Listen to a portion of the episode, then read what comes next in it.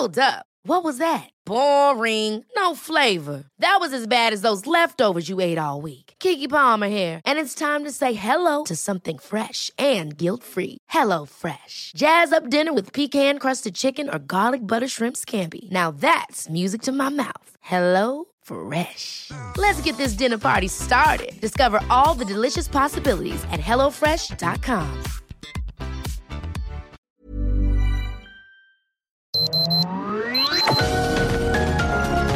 Heraldo Media Group presenta Sergio Sarmiento y Lupita Juárez. Información veraz y oportuna con un toque personal y humano. Por El Heraldo Radio, donde la H suena y ahora también se escucha.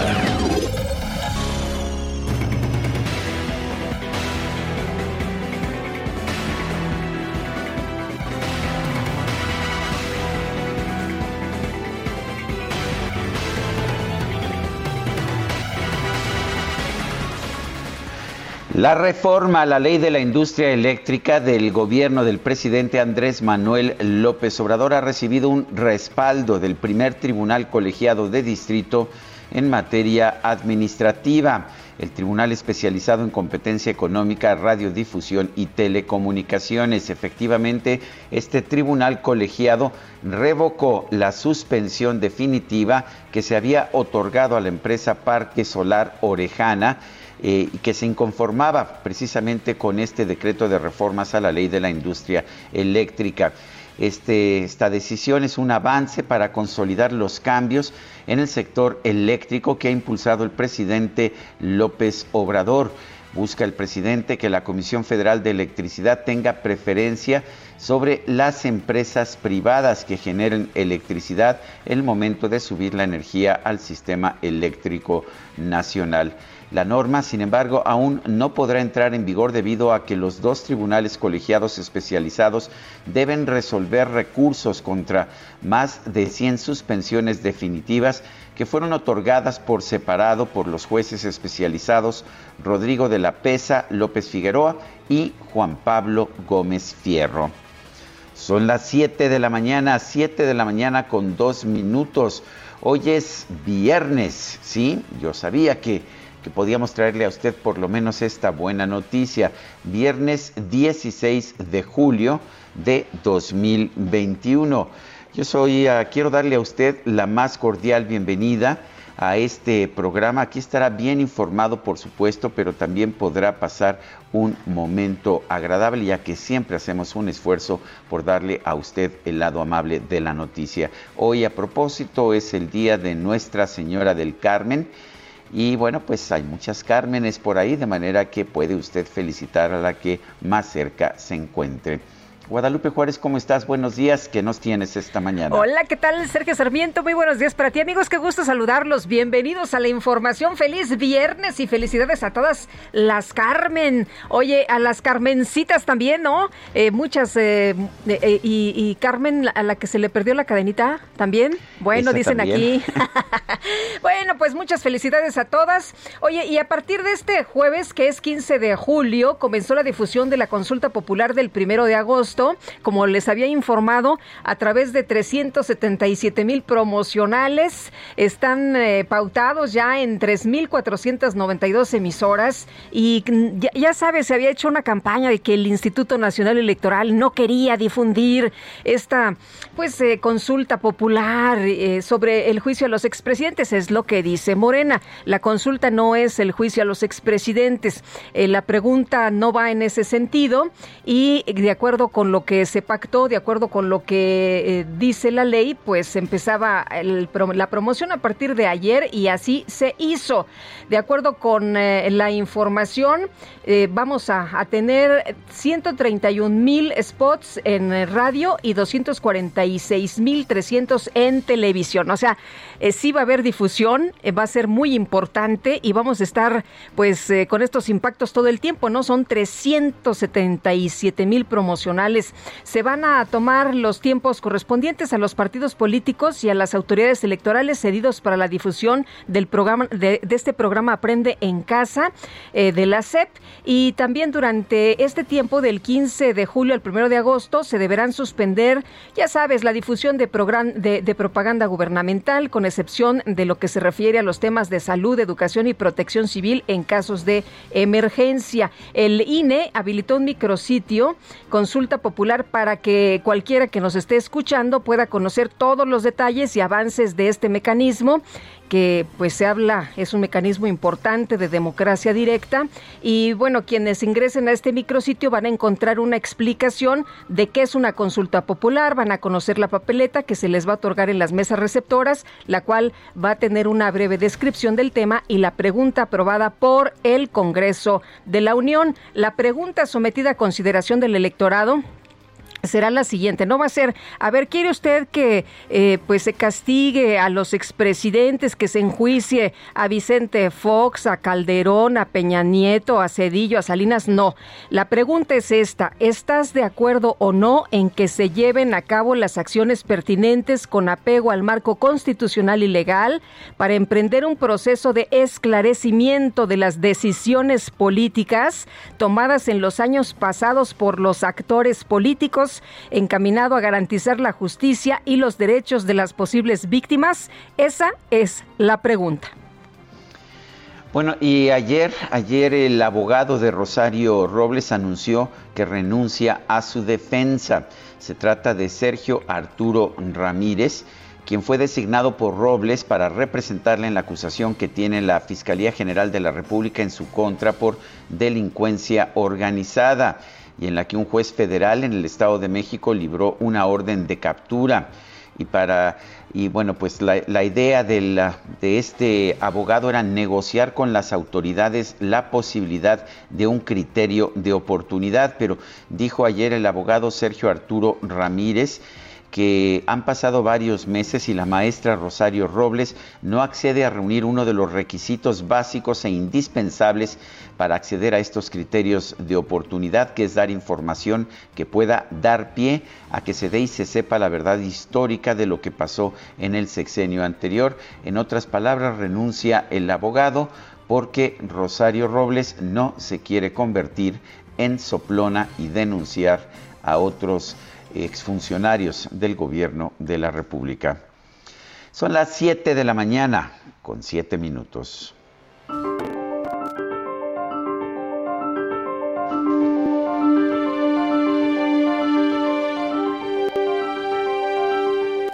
Y vamos a la frase del día. Cuando alguien acusa, verifica que no sea el culpable. Pierce Anthony.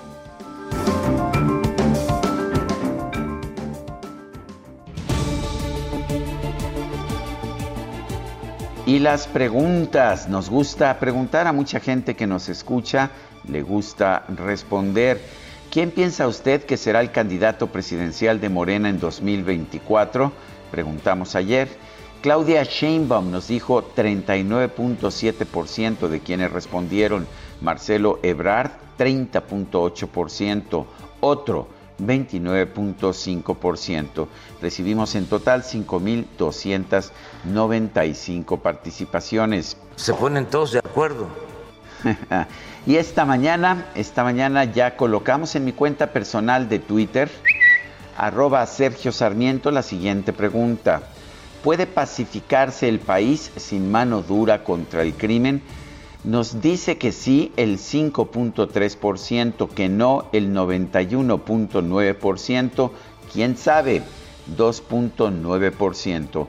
En 42 minutos que llevamos hemos recibido 1.295 votos.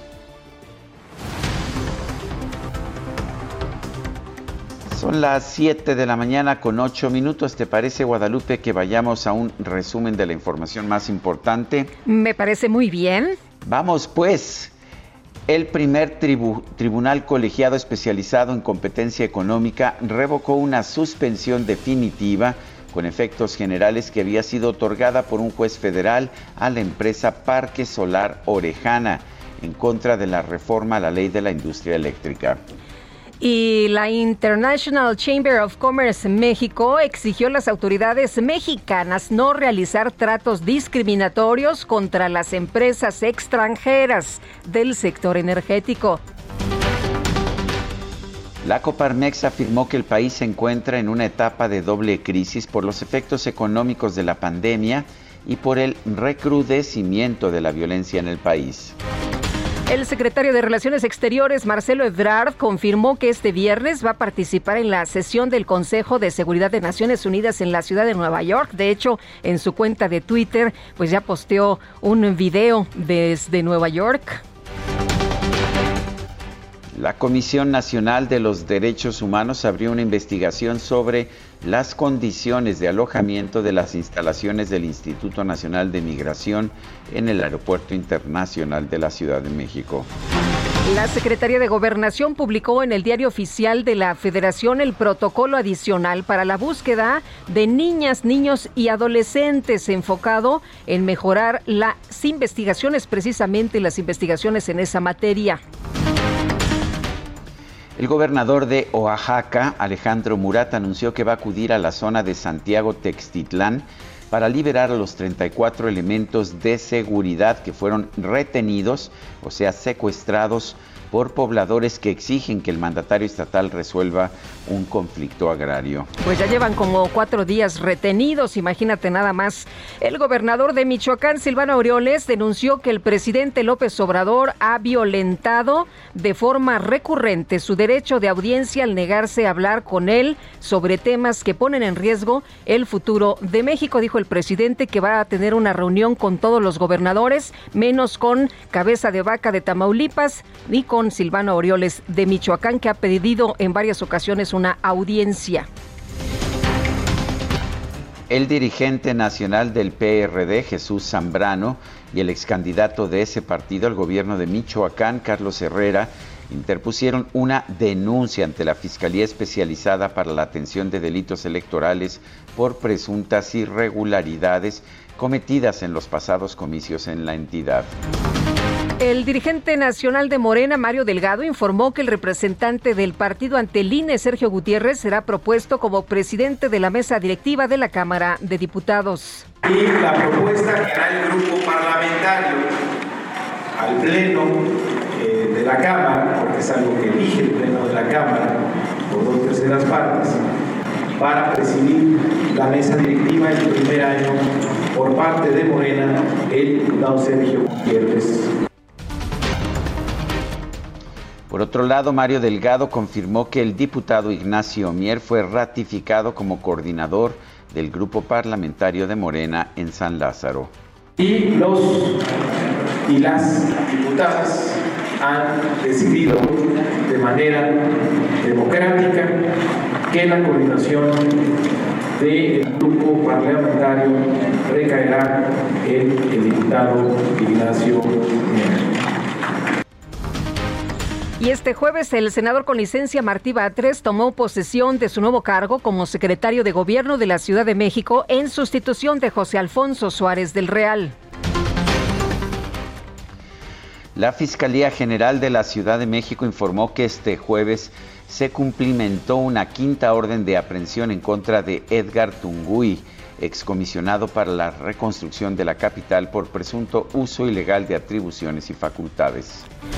El abogado Sergio Arturo Ramírez anunció su renuncia como defensor de Rosario Robles, exsecretaria de Desarrollo Social, por falta de cooperación de la exfuncionaria con las autoridades en el caso de la estafa maestra. Sin embargo, pues su hija salió a decir otras cosas, Sergio. Efectivamente, Mariana Moguel, hija de Rosario Robles, señaló que por decisión de su madre, el abogado Sergio Arturo Ramírez dejó de representarla desde hace varios meses. Y padres de familia de niños con cáncer levantaron el plantón que habían instalado frente al Hospital de Alta Especialidad de Veracruz para exigir la entrega de medicamentos oncológicos. La Secretaría de Salud de Veracruz informó que en ese estado ya se han detectado varios casos de las variantes del COVID-19, alfa, gamma, delta, epsilon y lambda. El sistema de información de la red de Irak eh, reveló que los niveles actuales de ocupación hospitalaria por COVID-19 en el Estado de México, escuche usted por favor con atención, son los más altos de los últimos cuatro meses. La Secretaría de Salud Federal informó que este jueves se reportaron 12.821 casos nuevos de COVID-19 en México.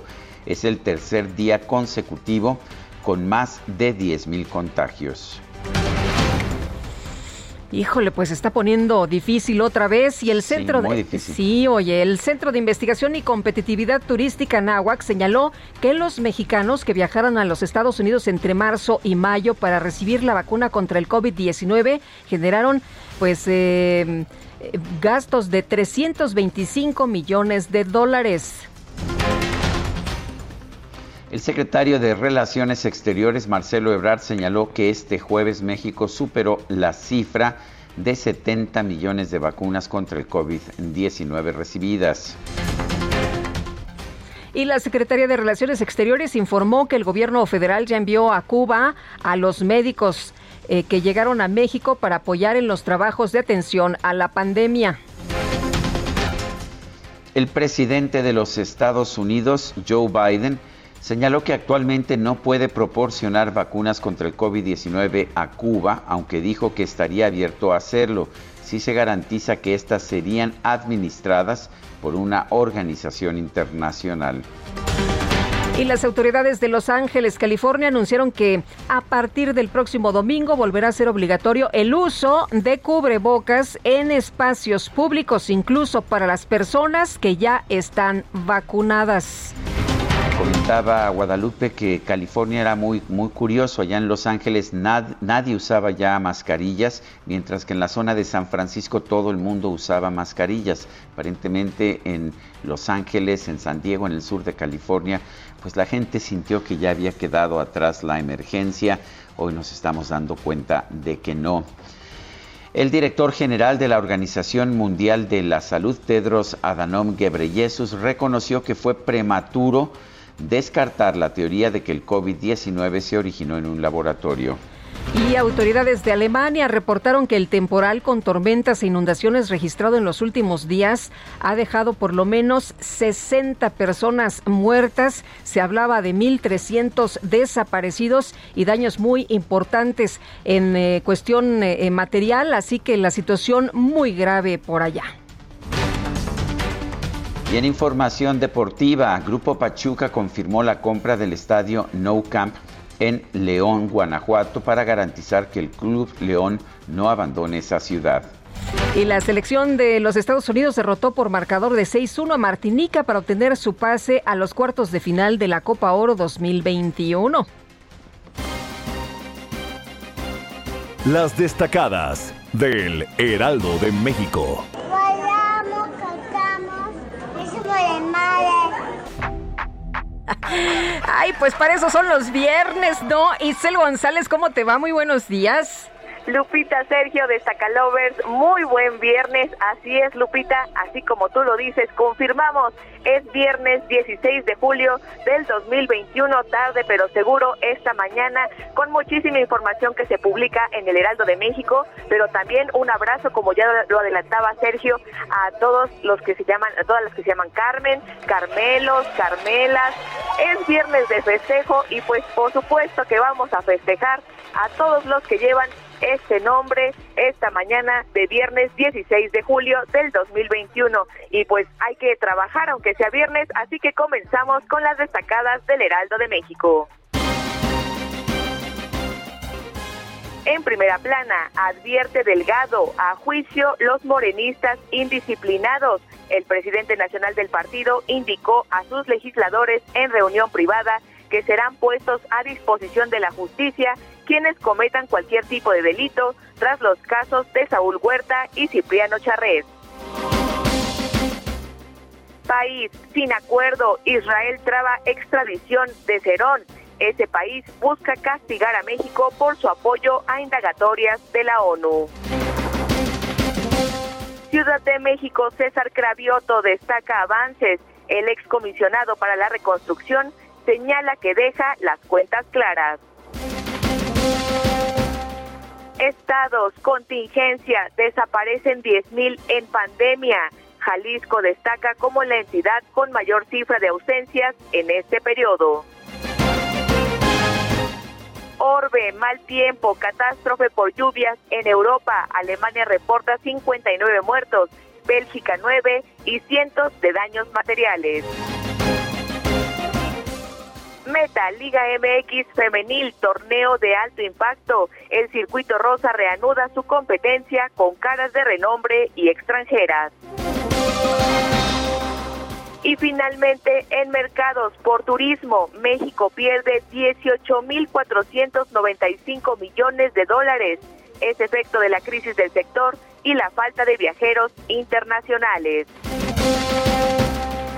Lupita, Sergio, amigos, hasta aquí las destacadas del Heraldo. Muy feliz viernes. Igualmente, igualmente, Itzel, muchas gracias. Muy buenos días. Son las 7 con 20 minutos.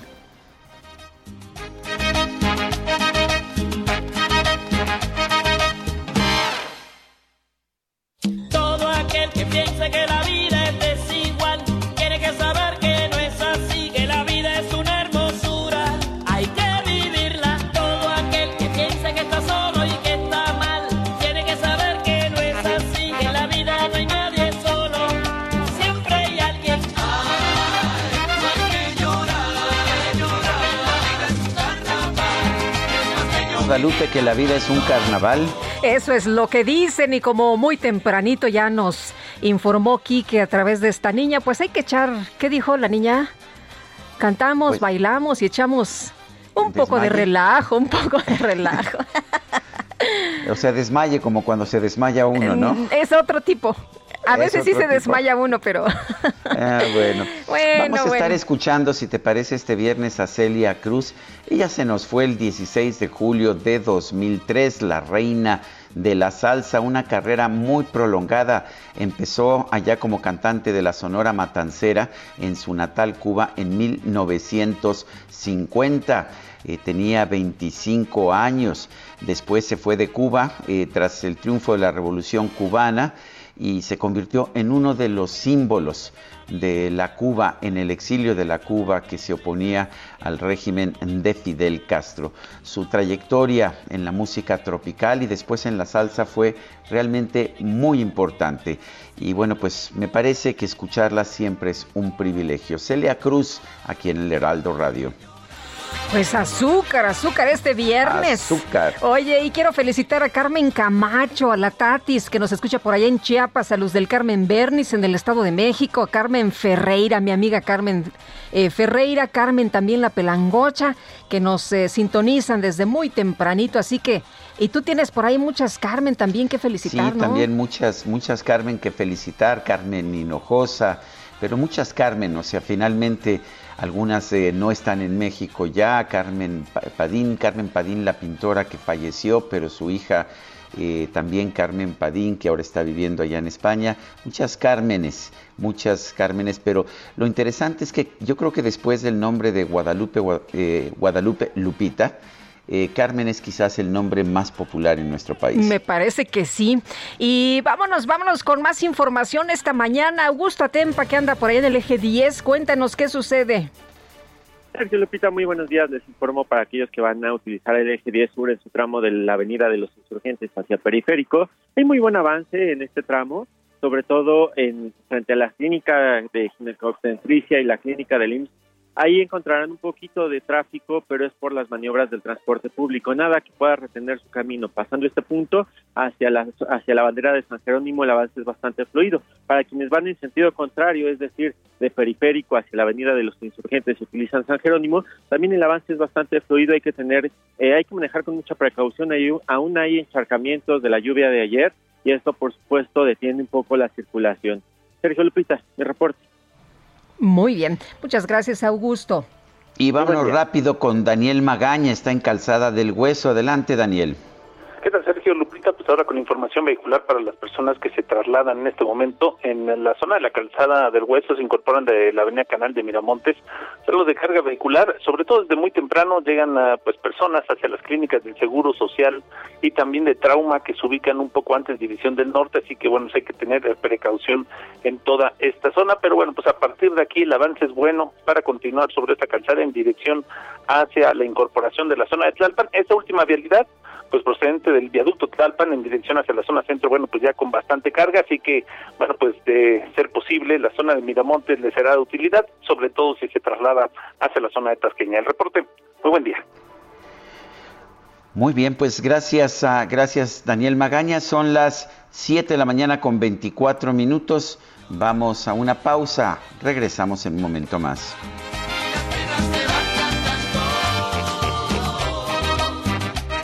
Claro que sí.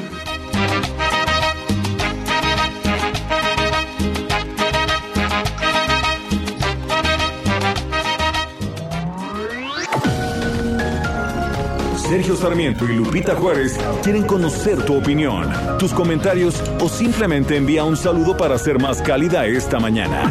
Envía tus mensajes al WhatsApp 5520 109647.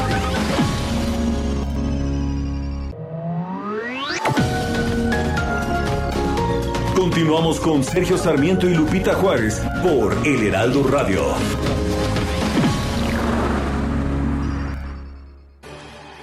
Hoy Silly cumple 140 años celebrando sueños. Compra tu colchón Silly y participa para llevarte uno de los increíbles regalos que tenemos para celebrar juntos nuestro 140 aniversario. Consulta bases en silly.com.mx. Tu descanso merece un Silly. Esa negrita que va caminando, esa negrita tiene su tumbao. Y cuando la gente la va mirando, ella baila de lado, bien apretado, apretado, apretado. El 16 de julio del 2003 falleció en Nueva Jersey Úrsula Hilaria Celia de la Caridad de la Santísima Trinidad Cruz Alfonso, mejor conocida como Celia Cruz. La cantante cubana considerada una de las más grandes intérpretes de la música latina del siglo XX. En la década de 1950 cobró popularidad como vocalista de la Sonora Matancera, una de las orquestas punteras de la Cuba de Batista. A lo largo de más de medio siglo de trayectoria artística, la indiscutible reina de la salsa grabó alrededor de 70 álbumes y 800 canciones. También ganó 23 discos de oro y recibió 5 premios Grammy. Azúcar era su grito infeccioso, la clave de apertura y cierre de sus conciertos. Antes de ser conocida en el mundo como Celia Cruz, enfrentó grandes obstáculos en la isla, aunque ello no le impidió convertirse en un icono de trabajo y superación para su país y el resto de Latinoamérica.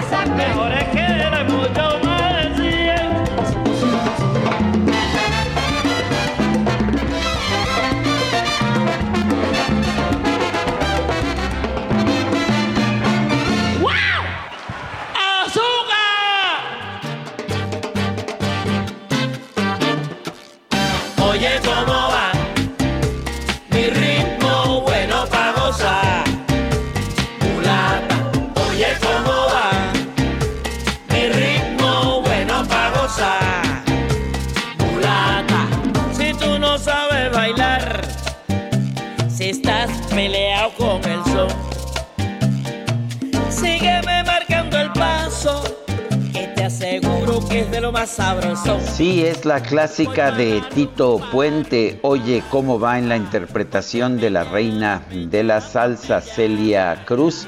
Y bueno, pues eh, la verdad es que Celia Cruz empezó a hacer interpretaciones de música mucho antes de que la salsa surgiera allá en Nueva York en los años 60 y 70. Eh, ella desde los años 50 cantaba con la Sonora Matancera, como señalaban nuestras efemérides. Y bueno, hoy la vamos a estar escuchando y vamos a estar escuchando los distintos uh, interpretaciones de distintos momentos de su carrera. Esta me gusta mucho. Oye, ¿cómo va? Cuatro pasitos para el frente. Es un mambo estrictamente hablando. Bueno, cuatro pasitos para el frente y un meneíto de lado. Se me hace que ya la hicimos. Con esta, sí, sí, sí. Oye, y tenemos mensajes de nuestros amigos. Eh, Buen día, Sergio Lupita, respecto de la famosa consulta. Uno, qué fácil es gastarse el dinero de los demás. Cómo se ve que a ellos no les cuesta trabajo, va a costar más de 500 millones de pesos, por cierto. Dos, a un presidente se le elige para hacer cumplir la Constitución y si el que está en turno como presidente tiene evidencias, tiene que actuar. No hacerlo es ser cómplice de lo mismo que cumple. Tres, puro pan y circo para distraer de los múltiples fracasos que tienen en todos los ámbitos. Y cuatro, para seguir distrayendo de la corrupción de sus hermanos y la que él propicia al no concursar compras del gobierno y tantas más. Bueno, dice, dice otra persona, soy la señora Camacho en prolongaci- prolongación Avenida de las Torres, en la alcaldía Magdalena Contreras, Colonia La Malinche. Hay una fuga muy grande de agua, ojalá pudieran pasar el reporte para que lo atiendan a la brevedad. También fíjate, Guadalupe, ya sabes que estamos transmitiendo ya eh, de forma separada otra vez, de manera que ahora tengo una vista de la Ciudad de México desde la alcaldía Cuauhtémoc y veo en el norponiente de la Ciudad de México lo, pues una, nube de humo blanco, me parece que podría ser indicativa de un incendio. Vamos a ver si logramos averiguar más de lo que está pasando con esta pues, nube de humo blanco. Son las 7 de la mañana con 35 minutos. De intercambio me tocó el chino y no sé qué comprarle. Para el chino o el lacio, compra en Soriana, porque pongo todos los shampoos, acondicionadores y jabones de tocador al 3x2. Sí, al 3x2. En tienda o en línea, tú pides y Julio Regalado manda. Solo en Soriana. A julio 24. Aplican restricciones.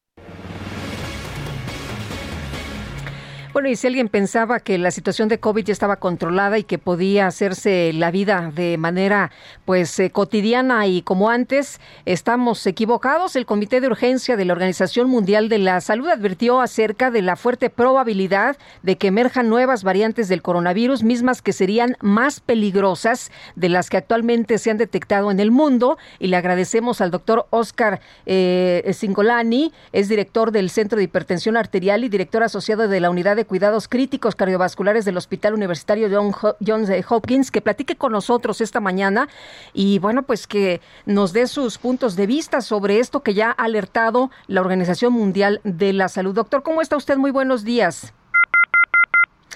Hola, doctor. Se nos cortó la comunicación. Bueno, vamos a tratar de restablecer el contacto. Por lo pronto, Sergio, la información que tenemos de las nuevas variantes que se han ido descubriendo es que son más eh, eh, peligrosas, ¿no? De hecho, más eh, eh, de rápido contagio y también más letales, aunque nos dice la Organización Mundial de la Salud que no podrían ser las únicas que tal vez tengamos más. Pero ya tenemos en la línea telefónica al doctor Oscar Singolani. Doctor, ¿cómo le va? Muy buenos días.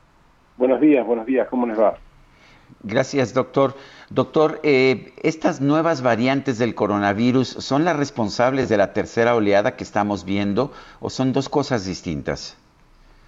No, evidentemente las variantes últimamente que hemos visto, ya sea la, la variante que salió en el Reino Unido, eh, llamada alfa, como la variante también que surgió últimamente de la India, que es la variante delta, son las responsables de estos nuevos casos. Y esto es porque eh, hay evidencias, sobre todo en esta última variante, que... Sí, doctor, adelante. ¿Sí, me escuchan ahora? Sí, nosotros lo escuchamos muy bien. Eh, y, y lo que ocurre, en, hay un trabajo muy reciente que muestra que en realidad eh, cuando alguien hace el hisopado, la PCR del diagnóstico inicial en estos pacientes con las nuevas variantes, la carga viral en, en- las narices y en la orofaringe, en las cavidades nasales, es mil veces más de virus, de cantidad de virus, que las que tenían hace meses con las otras variantes. Esto es que el virus se pega más a las células humanas, entonces hay mayor cantidad de virus. Entonces la gente con COVID que tiene esta nueva variante circula por el mundo con una mayor cantidad de virus, entonces se requiere menor contacto, menor tiempo de contacto para que se contagie. Y esto es lo que ocasiona que veamos una mayor cantidad de casos. Por eso es muy, muy importante eh, la vacunación, eso no queda ninguna duda, es número uno, pero también volver a insistir en las viejas medidas de el distanciamiento físico y el uso del barbijo, ya que estamos hablando de un virus que se encuentra en mayor cantidad en la, en la boca y en las narices, en las fosas nasales de los eh, infectados y tiende a infectarse más rápidamente y con mayor efectividad. Doctor, eh, se ha mencionado por parte de la Organización Mundial de la Salud acerca de la probabilidad de que surjan nuevas variantes del coronavirus. ¿Por qué se adapta tan rápido este, este virus? Bueno, eh, eh, eso es simplemente algo fortuito, no es que el virus sea inteligente y, y se adapte de una manera necesaria. Todo virus trata de sobrevivir y lo que hace es eh, tratar de tener mutaciones que lo hagan más efectivas. Hay muchísimas mutaciones, más del 90% de las mutaciones en realidad no tienen importancia o, hacen que el virus desaparezca. Entonces, eh, lo que pasa es que al mutar más y al haber mutado más que antes, hemos detectado mutaciones que lo hacen eh, más efectivo. Esperemos que pare de estas mutaciones de, hacerlo más efectivos y, y haya mayor cantidad de mutaciones que lo hagan neutro o menos efectivo, ¿no? Eh, doctor, me ha tocado ver varios casos de personas que ya han tenido la enfermedad y que recaen, que la vuelven a tener varios meses después. Me tocó un caso muy cercano, de hecho, de un joven de, de 30 años que ha tenido COVID en dos ocasiones, pero además ya estaba vacunado con la vacuna Johnson en la segunda ocasión. Eh, esto, me da un poco la impresión de que quizás no conocemos bien al virus o, son excepciones. Eh, eh, realmente la gente puede sentir que está protegida cuando está vacunada y cuando ya ha tenido la enfermedad. Sí, creo que es muy buena la pregunta y es muy bueno aclararlo, que cuando uno habla de una vacuna, uno habla de una alta tasa de efectividad. Esto es, para poner un ejemplo, como conducir con cinturón de seguridad. Hay casos que conducen con cinturón de seguridad que desafortunadamente chocan y mueren, pero la gran mayoría les va mucho mejor y les va bien y no se matan por estar conduciendo con cinturón de seguridad en sus carros.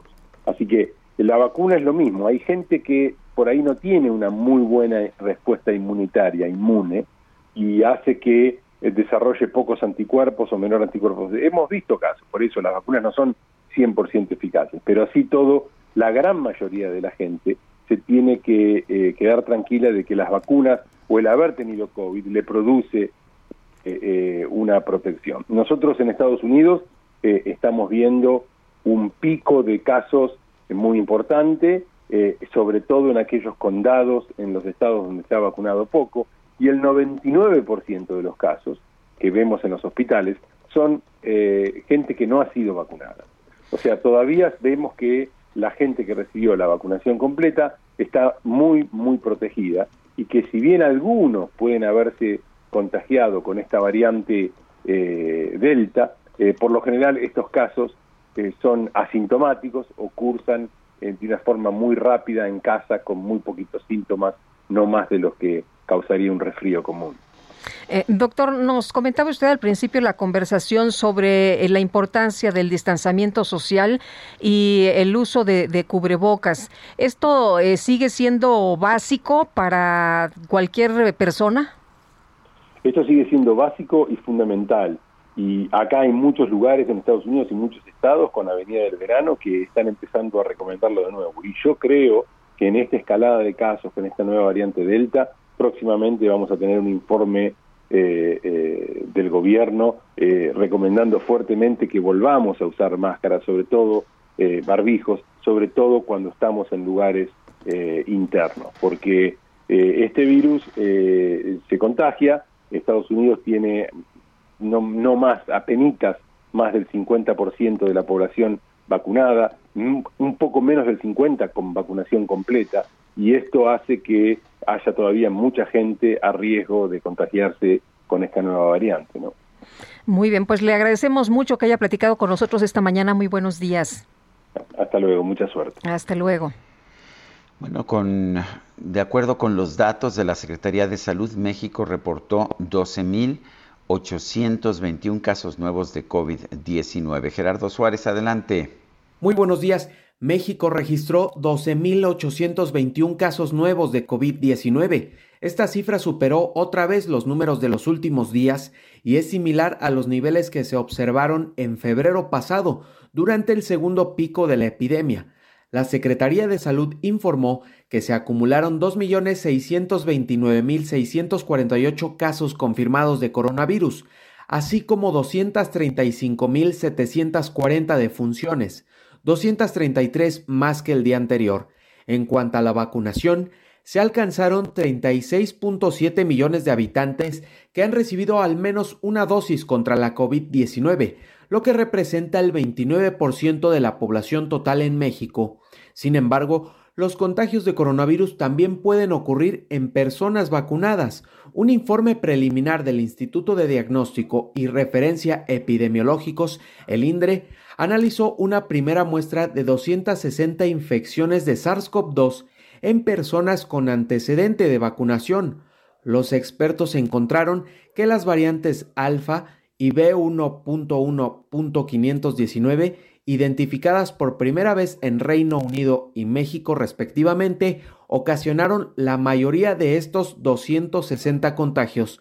Ernesto Ramírez, titular de la Unidad de Desarrollo Tecnológico e Investigación Molecular del INDRE, aseguró que la mayor parte de estos casos correspondieron a personas que recibieron la vacuna Pfizer con 134 pacientes, aunque esta relación tiene que ver con que es la vacuna más utilizada en el país. Sergio Lupita, la información que les tengo. Muy bien, gracias por este reporte, Gerardo Suárez. Adelante, Lupita. Vámonos con Carlos Navarro porque fueron suspendidos dos laboratorios de pruebas COVID en el Aeropuerto Internacional de la Ciudad de México. Carlos, cuéntanos. Buenos días, Sergio Lupita. Les saludo con gusto a ustedes en el auditorio y comentarles que dos laboratorios de pruebas COVID instalados en el Aeropuerto Internacional de la Ciudad de México fueron suspendidos. La Secretaría de Salud de la Ciudad de México informó que la Agencia de Protección Sanitaria recorrió las dos terminales del aeropuerto para verificar que aerolíneas y establecimientos eh, comerciales implementen las medidas sanitarias de uso de cubrebocas, sana de distancia, disposición de gel, alcohol para evitar contagios y así proteger la salud de los usuarios en espacios cerrados.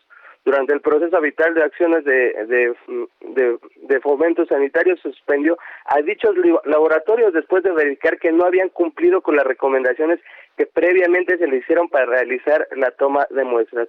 Dos de los tres que a los que previamente se visitó fueron suspendidos por su reincidencia de no reportar eh, sus actividades al sistema de vigilancia epidemiológica de enfermedades respiratorias. O sea, no estaban aportando los datos en caso de que algunas personas dieran positivo, como lo manda, eh, lo manda la ley. En abril pasado se les indicó que corrigieran dicha anomalía, pero persistieron en el incumplimiento de la normatividad.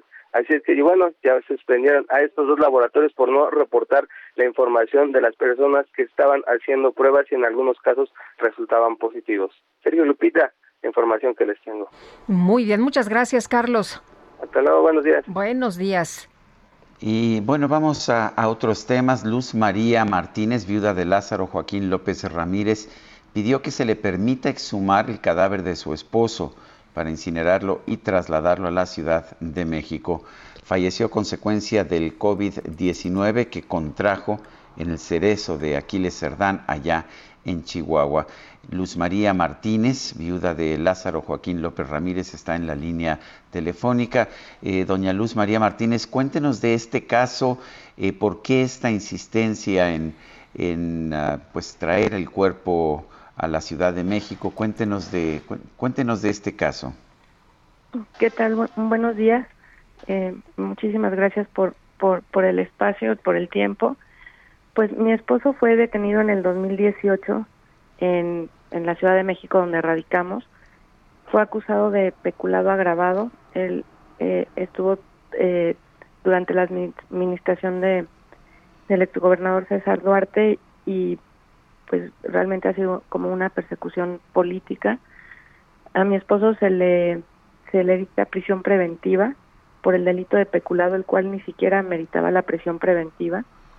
Eh, y pues durante dos años no se le pudo eh, comprobar la la culpabilidad, ¿no? Este, un mes, el 9 de julio del 2020, ya en plena pandemia, hay una audiencia de control para para solicitar seis meses más de prisión preventiva, cosa que también era contraria a la ley, dado que después de dos años no se puede mantener en, prisión a alguien que no ha, no ha sido sentenciado. Pero bueno, en esa audiencia se le hace saber a la juez, además, que, que, que mi esposo estaba próximo a cumplir 60 años y era hipertenso y que y que bueno era muy vulnerable a, al COVID. La juez María Alejandra Ramos eh, le nos dice dice en la audiencia que no, que es muy difícil que en el cerezo se, se contagie cualquier interno y que en caso de que así fuese, tanto el hospital del cerezo como estaban preparados para atender la, la situación y en dado caso trasladarlos a un hospital. Just, un mes después mi esposo se contagia y no es atendido, eso es lo, lo más eh, grave del asunto, ¿no? Presenta síntomas, él está con síntomas y enfermo durante 10 días aproximadamente. Eh, tuvimos que pedir amparos para que lo atendieran, lo atienden, pero lo trasladan al hospital hasta un día antes de su fallecimiento cuando él ya estaba muy grave. Finalmente mi esposo fallece el 26 de agosto en, en el Hospital Central de Chihuahua y me entregan el cuerpo, pero la misma juez abre una carpeta de investigación por homicidio por omisión, ¿no? contra quien resulte responsable y eso impide que me que me entreguen el cuerpo en ese momento, bueno, que me permitan cremarlo, me permiten eh, eh, eh, inhumarlo pero no cremarlo. Ya han pasado casi 11 meses y pues mi reclamo es porque porque ya después de este tiempo el cuerpo, aunque le hicieran una segunda necropsia, el virus ya no va a aparecer y la causa de la muerte es muy clara, fue el, el, virus.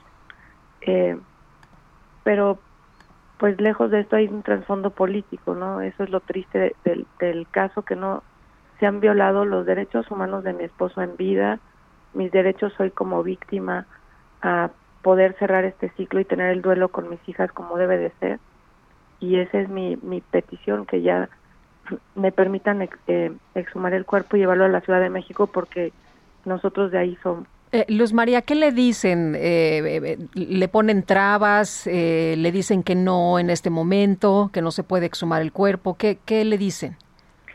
Sí, que, que quedaría en estado de indefensión quien resulte probable responsable. ¿En qué sentido? En el sentido de que si piden una segunda necropsia, no habría cuerpo, pero como repito, el virus ya no está en el cuerpo, ¿no? Y el homicidio no es por la, no no queremos eh, ratificar la causa de la muerte, sino sino que es un homicidio que pues es una cadena de de pues de, malas prácticas, ¿no? Bueno. Pues es, es un caso realmente impresionante, Luz María. No, no teníamos conocimiento de este caso. Gracias por reportarlo. Gracias por permitirnos compartirlo con nuestro público.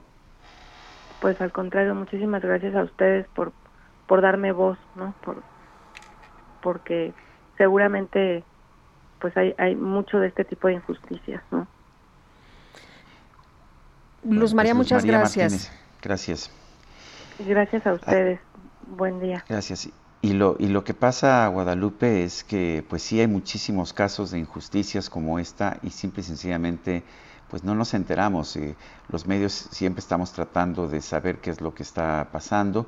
Muchas veces nos acusan de sensacionalistas porque pues tratamos de escarbar, tratamos de encontrar estas, estos abusos, pero pues la verdad es que a veces no nos hacen caso. Pues sí, eh, sensacionalistas, amarillistas, que solamente queremos atacar y solamente queremos eh, hacer quedar mal a las autoridades, pero bueno, pues ahí está lo que sufre la gente, lo que padece. Ojalá que pronto puedan ayudar a Luz María Martínez, que ya lo único que quiere, ya dice, bueno, ya pues ya pasó todo lo que lo que pasó de manera irregular. Yo nada más quiero que me permitan traer a mi esposo, incinerarlo y ya, ¿no?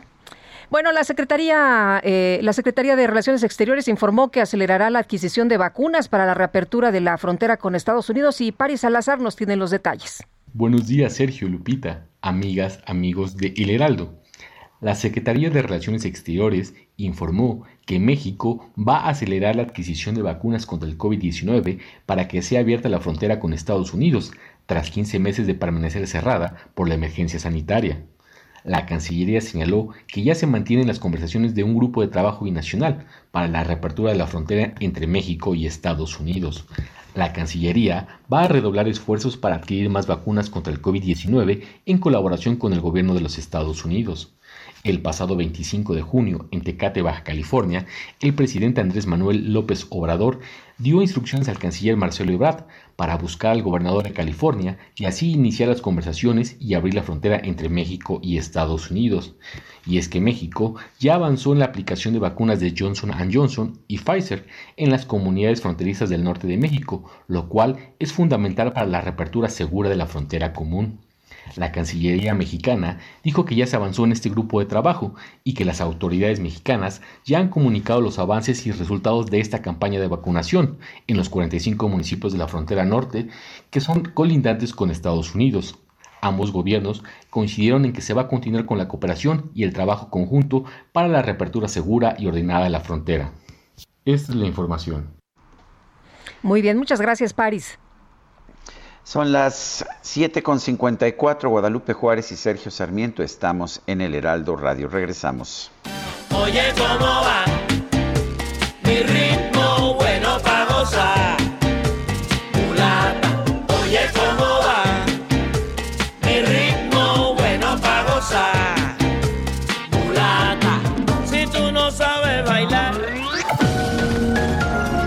Sergio Sarmiento y Lupita Juárez quieren conocer tu opinión, tus comentarios o simplemente envía un saludo para ser más cálida esta mañana.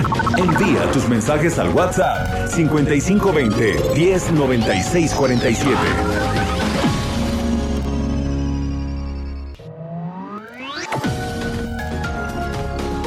Continuamos con Sergio Sarmiento y Lupita Juárez por El Heraldo Radio.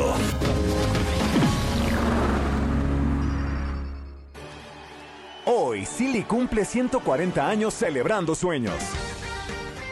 Compra tu colchón Silly y participa para llevarte uno de los increíbles regalos que tenemos para celebrar juntos nuestro 140 aniversario.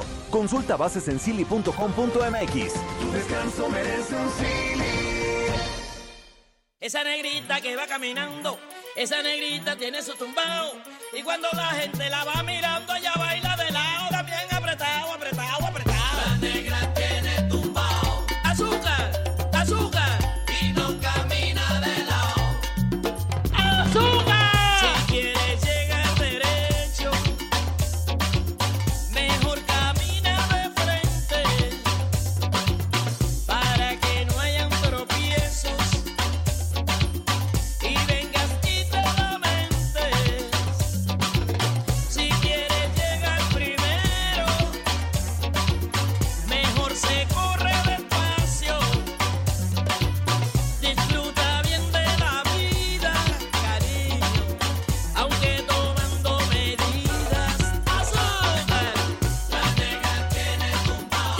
Pues como ves, Guadalupe la Negra tiene tumbao y por supuesto Celia Cruz que nunca se avergonzó de usar la palabra negro, siempre es la palabra que usó, también tenía mucho tumbao. ¿Cómo la ves?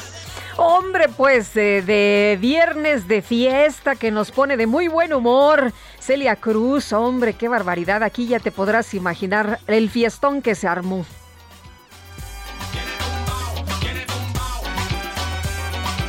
No sé por qué, pero desde que llegaron, Sergio, apenas estábamos entrando a la cabina y ya todo el mundo estaba echando relajo. Así que muy contentos, muy contentos aquí en la producción. Y vámonos a los mensajes. Sergio y Lupita, buenos días. Acaba de pasar un accidente en la México Querétaro, eh, un kilómetro antes de pasar la caseta de Tepozotlán en dirección a la Ciudad de México. Al parecer hay varias personas que perdieron la vida. Un autobús del servicio público fue chocado por un tráiler. Y nos dice, nos dice Rodolfo Contreras, cinematográfico Viernes, un gobierno que se preocupa por la popularidad y no por dar, por dar resultados. ¿Qué puede salir mal? Son las 8 de la mañana con dos minutos. Ma, ¿estos de quién son? En Soriana, Chon para todos, porque pongo toda la ropa interior para caballeros, niños, niñas y bebés al 2x1. Sí, ropa interior al 2x1. En tienda o en línea, tú pides y Julio Regalado manda. Solo en Soriana. A julio 22. Aplican restricciones. El pronóstico. ¿Cómo nos va a tratar el clima en las próximas horas, Nayeli Loza? Cuéntanos, muy buenos días, feliz viernes. Hola, muy buenos días a ustedes y a su amable auditorio. Sí, para el día de hoy, un canal de baja presión se extenderá sobre el noroeste hasta el centro del país. Este interaccionará con la inestabilidad en la atmósfera superior y con la circulación de una zona de baja presión con alta probabilidad de desarrollo ciclónico posible ciclón tropical, la cual favorece el ingreso de humedad proveniente del Océano Pacífico hacia el interior del país, ocasionando lluvias con intervalos de chubascos y lluvias fuertes, las cuales se acompañarán de descargas eléctricas y posibles granizadas sobre los estados del noroeste, norte, occidente, centro y sur del país, llegando a registrarse lluvias puntuales muy fuertes en Sonora, Chihuahua, Zacatecas, Guanajuato, Nayarit y Jalisco. Por otra parte, un segundo canal de baja presión se extenderá sobre el sureste del país, la aproximación de una nueva onda tropical a la península de Yucatán, aunada a la entrada de humedad proveniente de ambos océanos, generará lluvias con intervalos de chubascos sobre la península de Yucatán y el sureste de México, con puntuales, muy, con puntuales fuertes en Oaxaca, Chiapas y Campeche. Finalmente continuará el ambiente caluroso a muy caluroso sobre entidades del noroeste, norte-noreste, así como la península de Yucatán, pronosticándose temperaturas máximas de 40 a 45 grados. Y finalmente para el Valle de México se pronostica cielo medio nublado a nublado, con probabilidad de chubascos para la Ciudad de México y lluvias puntuales fuertes en el Estado de México, las cuales podrían estar acompañadas de descargas eléctricas y posible caída de granizo. El viento será del sureste de 10 a 20 con rachas de hasta 40 kilómetros por hora en zonas de tormenta y una máxima para la Ciudad de México de 22 a 24 grados y una mínima de 13 a 15 y finalmente para la capital del Estado de México una mínima de 6 a 8 grados y una máxima de 19 a 21. Ese es mi reporte. Nayeli, muchas gracias. Muy buenos días. Buenos días. Hasta, luego. Eh, le decíamos temprano en la mañana que un tribunal colegiado, tribunal de circuito, revocó la suspensión definitiva que había frenado por cuatro meses la aplicación de la nueva ley de la industria eléctrica. Es un caso en particular de los cientos que hay, pero ¿qué significa esto? Vamos a Vamos a conversar con Víctor Ramírez, vocero de la plataforma México Clima y Energía. Víctor Ramírez, ¿cómo estás? Hola, muy buenos días. Bien, gracias a tus órdenes. Sí, Víctor, ¿qué significa esto? Es una, pues finalmente significa que el gobierno de la República sí va a poder aplicar su nueva ley de la industria eléctrica.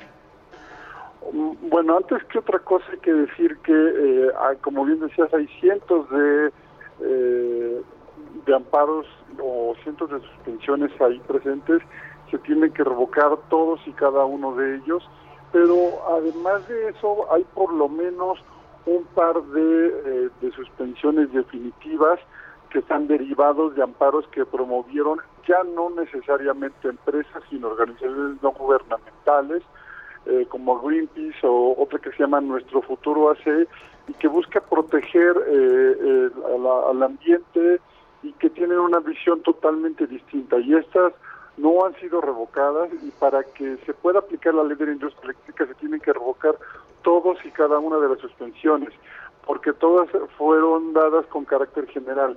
Mientras una de ellas siga válida, no se podrá aplicar la reforma a la ley de la industria eléctrica. Eh, te, quiero preguntar, eh, Víctor, eh, tú ayer decías, a ver, vamos a desglosar esto, vamos a analizarlo bien, porque no quiere decir que ya ganó el gobierno, ¿no? Que ya se va a aplicar esta ley de la industria eléctrica y que ya se cambió todo.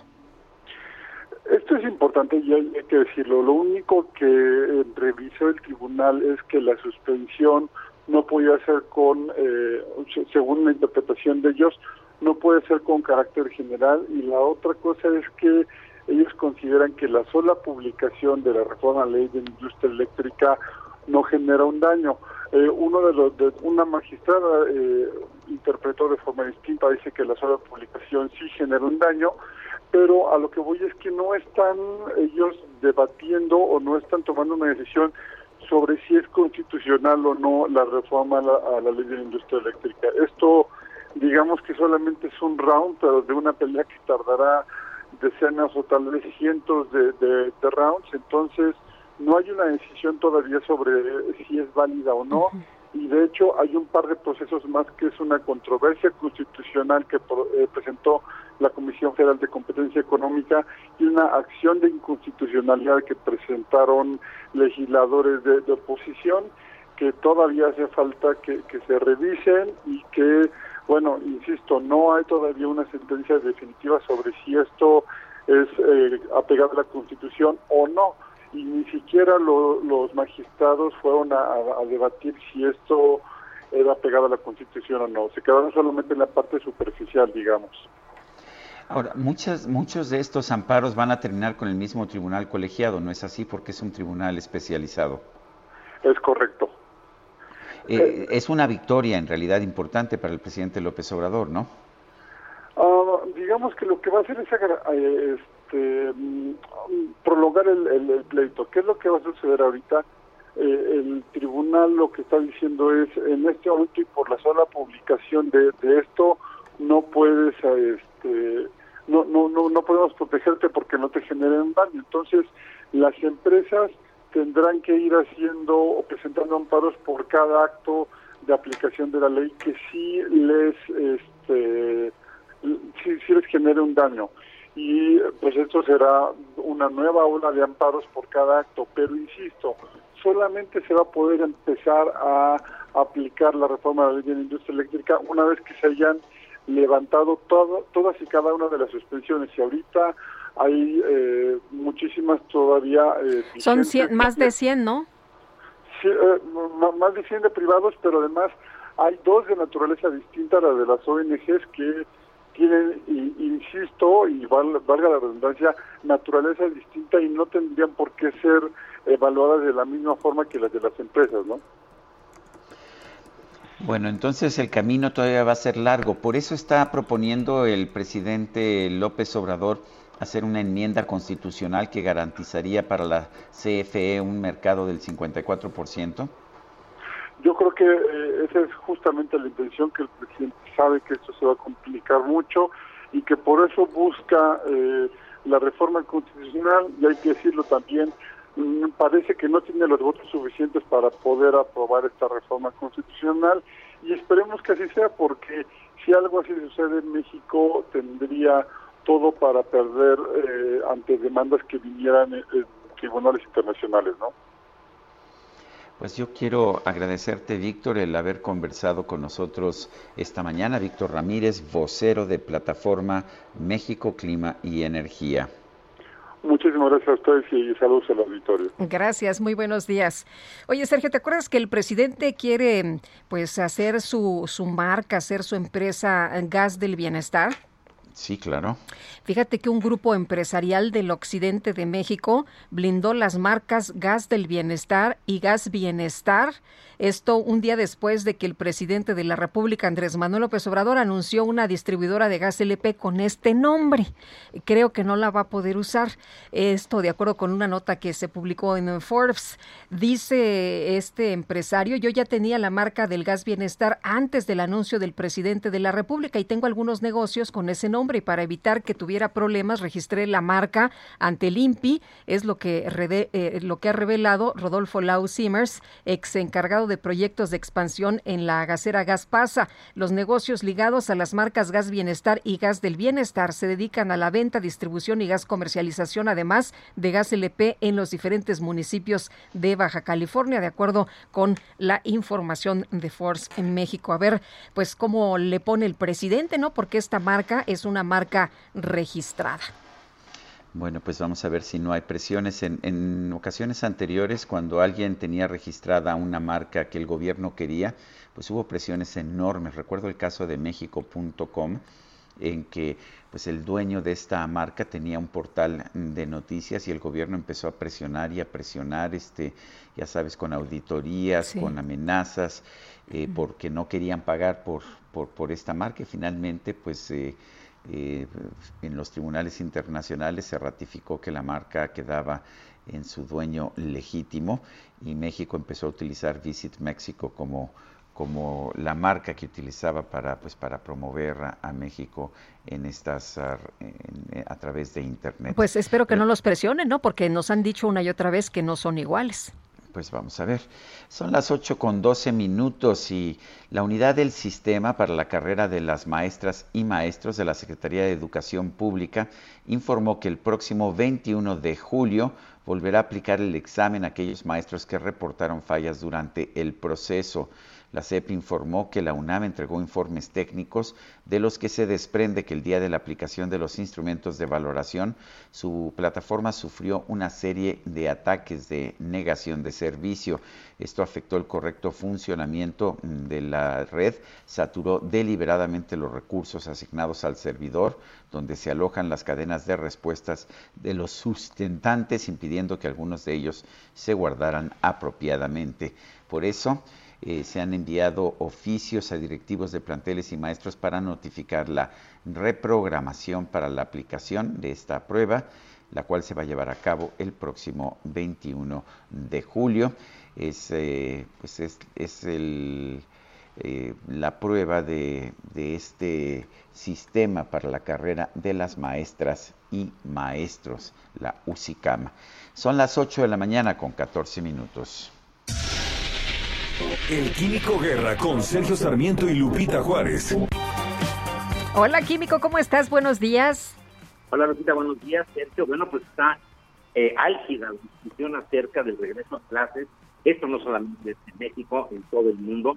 Y yo creo que esto va a ser un eh, impulso muy importante para esta nueva forma de educar, que va a ser la manera inversa de generar conocimiento y de preparar a los jovencitos con los sistemas de eh, aprender en casa y hacer la tarea en, la escuela. Esto va a permitir que se tengan grupos pequeños, que se puedan mantener en la distancia y sobre todo que los maestros eh, puedan tener la seguridad, ¿verdad?, que no van a ser contagiados por los niños esta forma en donde el maestro deja los temas a los eh, jovencitos para que los vean en casa, ¿verdad? Ya puede ser eh, con sus papás o ellos mismos haciendo, como quien dice, la tarea, pero van, van, van a aprender, van a investigar ellos mismos los temas en cuestión de geografía, de civismo, de aritmética, todo lo que tiene que ver también eventualmente con idiomas, y después van a regresar al salón de clase y ahí, con el maestro como guía, van a poder eh, discutir el tema que cada quien vio o no vio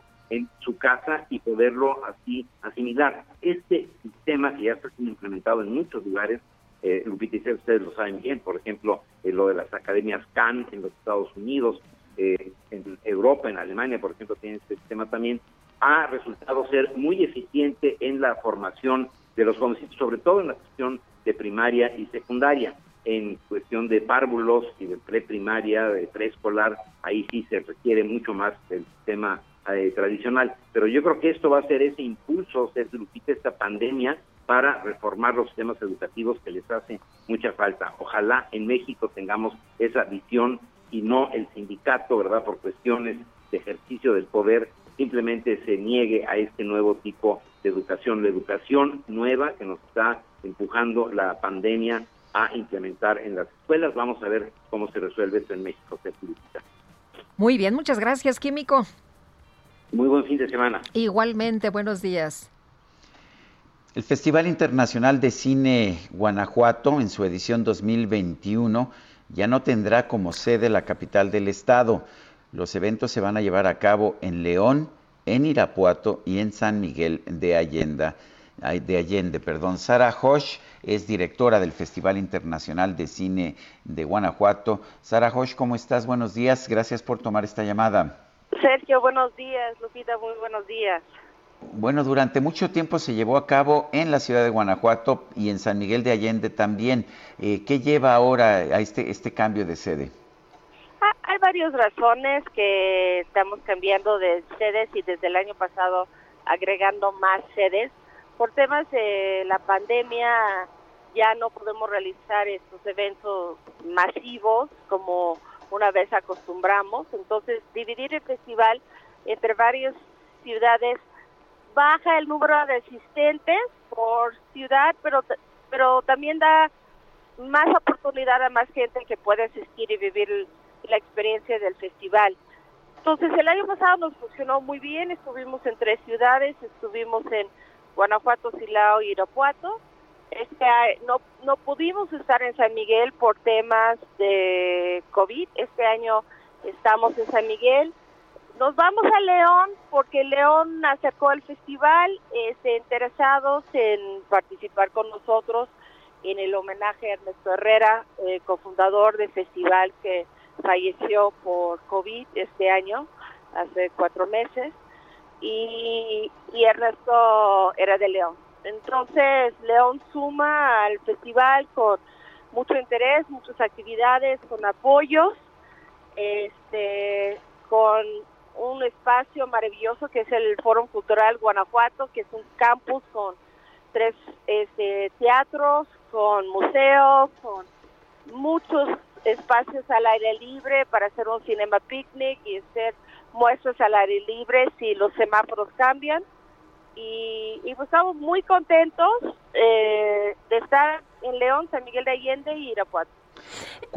Adelante, Lupita. Eh, Sara, cuéntanos, ¿qué, ¿qué, se va a poder ver ahora en, eh, estas, eh, en estas muestras? Y como nos dices, bueno, pues van a ser distintas sedes y a lo mejor, pues eh, hasta es interesante, ¿no? Que se dividan porque la gente va a poder estar en distintos puntos. Así es, estamos, estamos muy contentos, estamos emocionados. Eh, vamos a regresar a algunas alfombras rojas si los semáforos lo permiten. Este, eh, eh, ahorita estamos en la programación del festival. Lo que hemos hecho esta semana es anunciar que el festival va. Las fechas del festival son del 17 al 26 de septiembre y estamos online también para los que no pueden viajar a Guanajuato. Tenemos una plataforma de streaming con 140 películas en competencia. Vamos a tener el rally universitario que los chavos llevan ya en medio con sus proyectos porque no se pudo este, correr el año pasado. Eh, regresamos también con Mujeres en Cine y Televisión y la plática de género, eh, la campaña de no violencia. Y bueno, las sorpresas estamos cerrando ahorita, invitados. Eh, ha habido una gran, gran respuesta por parte de la industria cinematográfica internacional como nacional por acompañarnos este año, por celebrar este homenaje. Estamos dedicando el festival este año a Ernesto Herrera y, y pues con esto vienen muchas sorpresas, mucha asistencia de grandes invitados y, y todo eso estaremos anunciando más cerca del evento. Pues yo quiero agradecerte como siempre, eh, Sara, el que nos cuentes qué pasa por ahí. La verdad es que yo he asistido a este festival, me parece maravilloso. Sí, y me da mucho gusto, Sara, que no quiten el dedo del renglón, que lo sigan haciendo, que no se dejen vencer por las adversidades, mucho menos por la pandemia. Estaremos al Gracias. pendiente y después cuando tengas ya la programación nos avisas para que la compartamos con nuestro público. Les agradezco muchísimo y, y ojalá, si no es este año, el próximo año nos pueden acompañar acá en Guanajuato. Muy bien. Gracias, Sara Hodge. Gracias. Buenos días. Esta mañana el presidente López Obrador fue cuestionado sobre la inseguridad en Guanajuato. Pidió a la Fiscalía General de la República que atienda la situación en el marco que le corresponda y evaluar la renovación de la Fiscalía Estatal. Dijo, a ver, a ver, este señor procurador, quién sabe cuántos años lleva, como 19, y los homicidios no han ido a la baja, pues tendría que hacerse una investigación. Pero vamos a escuchar parte de lo que comentó. Guanajuato es de los estados con más violencia y desde hace ya bastante tiempo. Y no es posible que no haya ninguna mejora, sobre todo en el caso de homicidios, y lleve 12 años el procurador de Guanajuato. No es posible. Si fuese gerente de una empresa con esos resultados, ya lo hubiesen corrido y pedirle también a la Fiscalía General de la República, respetando su autonomía, que revise lo que corresponde a el fuero federal. Bueno, pues sí, ¿no? Es importante que los funcionarios den resultados, porque si no, ¿para qué están ahí? Y no nada más este señor procurador, ¿no? Sino todos los eh, funcionarios, todas las autoridades deberían de dar buenos resultados. Pues efectivamente, y la verdad es que la violencia sí es muy preocupante en Guanajuato, pero en muchos otros estados del país. Vámonos hasta el Ángel de la Independencia, Augusto Atempa, ¿qué nos tienes? Adelante. Lupita, les informo, se empieza a preparar una marcha que partirá justo de aquí del Ángel de la Independencia del Zócalo Capitalino. Es una marcha integrada por eh, la organización eh, Unidad Unión Ciudadana Democrática, quienes piden apoyo de vivienda y apoyo eh, de empleo. Ellos estarán llegando al gobierno de la Ciudad de México. Se prevé que la marcha inicie a las 9 de la mañana. Por lo pronto no tenemos cierre sobre Paseo de la Reforma. Una vez que inicie la marcha, utilizarán Paseo de la Reforma, ingresarán por la Avenida Juárez, 5 de mayo, e ingresarán al Zócalo. Hay que tenerlo en cuenta y anticipar su salida si van a transitar por estas avenidas. Sergio Lupita, mi reporte. Gracias, Augusto. Buen día. Bueno, queremos escuchar sus puntos de vista, sus opiniones, sus saludos, sus comentarios. Puede, puede usted mandarnos ya sea audios de voz o mensajes de texto a través de WhatsApp. Nuestro número es el 55 20 10 96 47. Repito, 55 20 10 96 47. Puede usted también seguirnos, seguirnos en Twitter. Esto lo puede hacer, uh, eh, esto lo puede hacer al, a la dirección arroba Sergio y Lupita. Y bueno, pues también, también en Twitter, eh, todo el Heraldo Media Group lo puede usted eh, encontrar en la, en la dirección Heraldo de México, arroba Heraldo de México. Guadalupe Juárez y Sergio Sarmiento somos los conductores de este espacio matutino del Heraldo Radio. Regresamos en un momento más. Sergio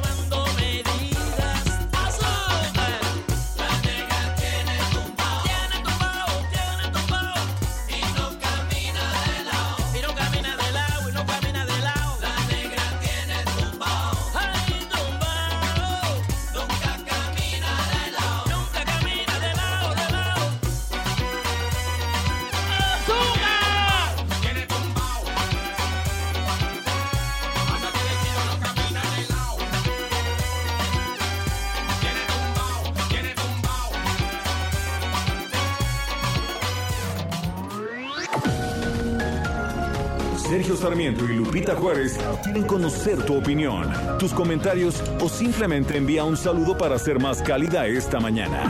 Envía tus mensajes al WhatsApp 5520 109647.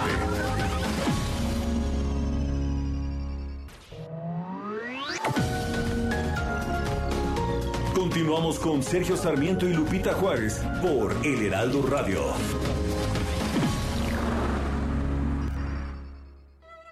Desde hace 200 años, Puebla ha hecho historia dando paso a un platillo lleno de pasión, textura y color. Enamórate del sazón poblano que refleja la esencia e identidad de nuestra gente. Chile en hogada, 200 años de sabor y tradición. Orgullo de Puebla.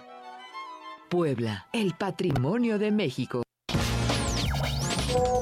Buenos días, Sergio y Lupita. Les saludo desde aquí, desde el mismo de Tehuantepec. Mi comunidad se llama Santo Domingo, Chihuitán, Oaxaca. Desafortunadamente, las autoridades municipales no llevan a cabo los protocolos de, de salud aquí en la población. Ellos mismos este, realizan fiestas, eh, los mismos del municipio. No hay ninguna vigilancia, carecemos. Mi pueblo no tiene ni 5 mil habitantes, mucho que seamos 3 mil habitantes y no se puede controlar. Es una tristeza que peleen el hueso cuando las votaciones andan para arriba y para abajo y cuando llegan, nos, en una palabra no sirve. Es mi comentario y que tengan feliz día. Cuídense mucho, los escuchamos, bye. Jaque Mate con Sergio Sarmiento.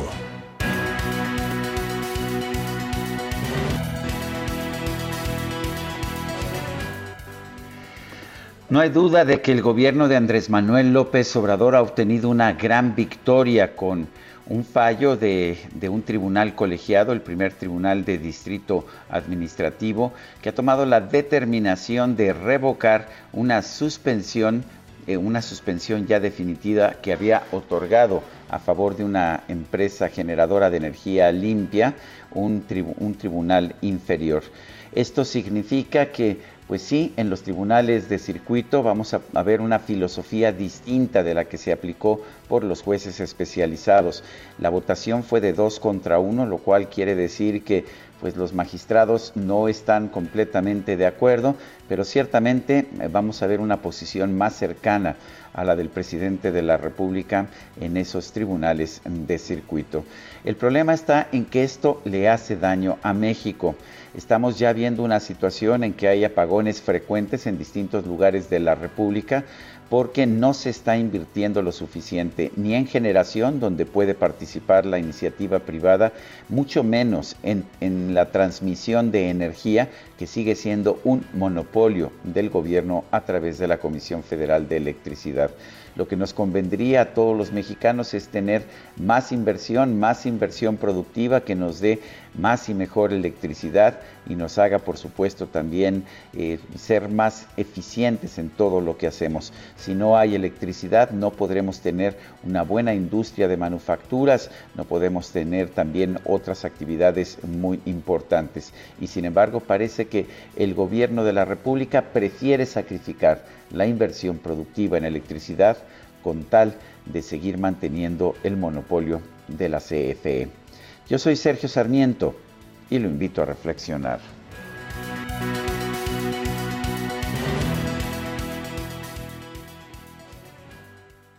De intercambio me tocó el chino no sé qué comprarle. Para el chino o el lacio, compra en Soriana, porque pongo todos los shampoos, acondicionadores y jabones de tocador al 3x2. Sí, al 3x2. En tienda o en línea, tú pides y Julio Regalado manda. Solo en Soriana. A julio 24. Aplican restricciones.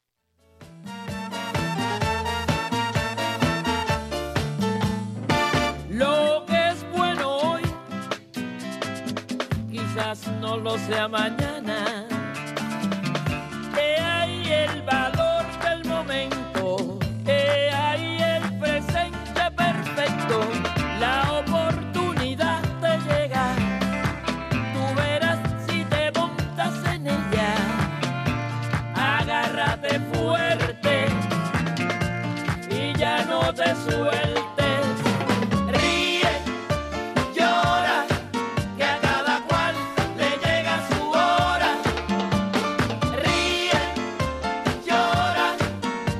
Las canciones de Celia Cruz tenían una filosofía, una, una filosofía de vida como esta que se llama Ríe y llora.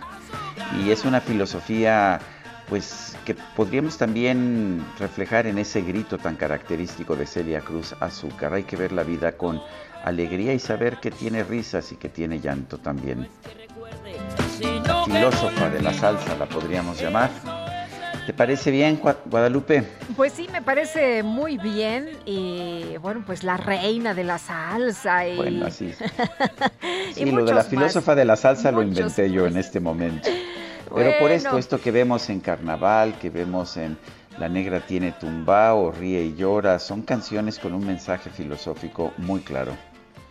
Vive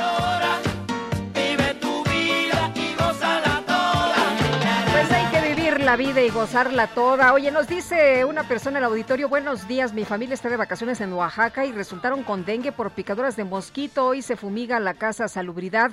Hay que alertar a las personas que vayan de vacaciones a Oaxaca que se cuiden de los mosquitos porque los médicos piensan primero alergia por las ronchas, luego COVID por tener temperatura, dolor de cabeza y huesos. Después, tras análisis, les dicen que es dengue. Pues es importante saberlo, el dengue sigue siendo endémico de la región sur de nuestro país. Hay una vacuna ya que fue desarrollada por una empresa europea, pero pues no se ha aplicado. Digo, si con dificultades estamos viendo que se aplica la de COVID, pero no se ha aplicado esta vacuna de dengue en nuestro país. Y bueno, cuando uno es turista, pues quizás se, pueda entender, pero mucha gente que vive allá en esa zona, eh, el dengue le genera problemas muy importantes. Raquel Durán nos dice viernes, feliz día y maravilloso fin de semana para todos ustedes. Me encanta oírlos, la música excelente. Gracias, doña Raquel. Qué gusto saludarle esta mañana. Ignacio Mier fue ratificado como coordinador de Morena en la Cámara de Diputados. Y Elia Castillo, nos tienes todos los detalles. A ver, cuéntanos.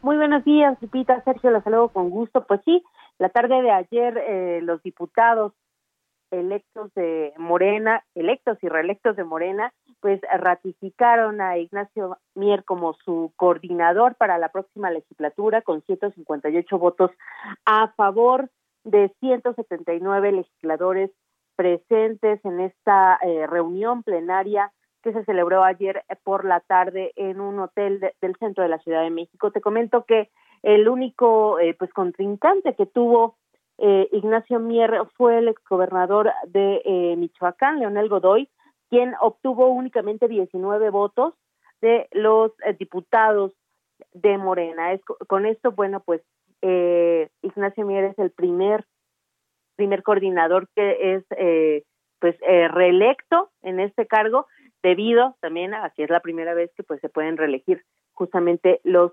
diputados. Te comento que al, esta reunión fue a puerta cerrada, fue privada, eh, la votación se llevó a cabo eh, pues a través de voto libre secreto y de urna. Cada diputado fue depositando su eh, boleta en la urna y al final se realizó el conteo. pues lo, lo que nos dicen los diputados que estuvieron presentes fue que el, la elección del coordinador fue pues con consenso no hubo ningún mayor problema. Sin embargo, en el tema de la mesa directiva, ahí sí hubo un poquito de problema con los diputados de Morena porque no estaban de acuerdo, eh, un grupo de legisladores no estaba de acuerdo en que este pues fuera un candidato único, en este caso Sergio Gutiérrez Luna, eh, quien pues como el Heraldo de México ya había adelantado desde hace como un mes y medio, pues era el el, el que se nos señalaba para hacer la propuesta de Morena para presidir la mesa directiva de la Cámara de Diputados en la siguiente legislatura. Les comento que Mario Delgado pues ya adelantó justamente ayer después de hacer el anuncio de estos nombramientos que Morena va a buscar la eh, presidencia de la mesa directiva durante el primer año de la 65 legislatura que inicia el primero de septiembre, porque pues son temas prioritarios. Sobre todo dijo que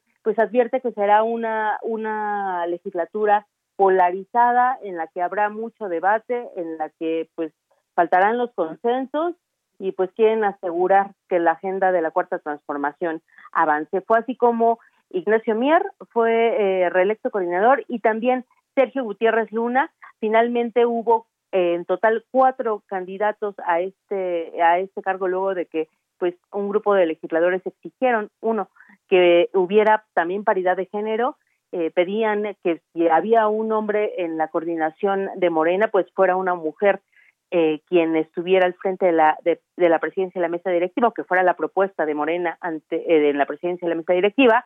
Finalmente se postularon en total cuatro legisladores y Sergio Gutiérrez Luna pues ganó por 129 votos de los 179 legisladores presentes, así que será la propuesta de Morena para la presidencia que como ya les comentaba, buscarán que es el primer año. Y este, eso fue lo que se dio ayer eh, por la tarde. Les comento por otra parte, pues que también ayer este, habló Mario Delgado sobre el arranque de la, de la consulta popular, o más bien de la difusión de la consulta popular. El día de ayer arrancó y hasta el primero de agosto, cuando se realice este ejercicio ciudadano, pues nadie, eh, ningún gobierno podrá, eh, ningún partido podrá realizar la difusión de la consulta popular por radio y televisión. Únicamente el Instituto Nacional Electoral estará encargado de la difusión de esta consulta que recordemos, pues en la que se le preguntará a los ciudadanos si se deben o no investigar las acciones de los actores del pasado. Esta campaña que arrancó ayer pues inició o tendrá en total 377.606 impactos a nivel nacional en radio y televisión y se este, transmitirá en 3.492 emisoras, todo en los tiempos oficiales que tiene el Instituto Nacional Electoral, que recordemos, pues quitó los eh, tiempos que tenía el línea y también los partidos políticos que había concedido a la Aprenda en Casa, a este programa para que los niños este, siguieran sus clases a distancia, pues les quitó esa concesión temporalmente para que se pueda difundir eh, al 100% la consulta popular. Eso es lo que les tengo, eh, la información que les tengo al momento de lo que se dio ayer, lo más importante, y este, pues estamos pendientes de lo que ocurra justamente en la consulta popular en los próximos días. Gracias, Elia. Muy buen día. Igual para ti, buenos días. El abogado Sergio Arturo Ramírez Muñoz renunció a la defensa de Rosario Robles. Vamos a preguntarle por qué. Sergio Arturo Ramírez, eh, gracias por tomar nuestra llamada. Cuéntenos por qué renunció a la defensa de Rosario Robles. Eh, gracias a ustedes, buenos días.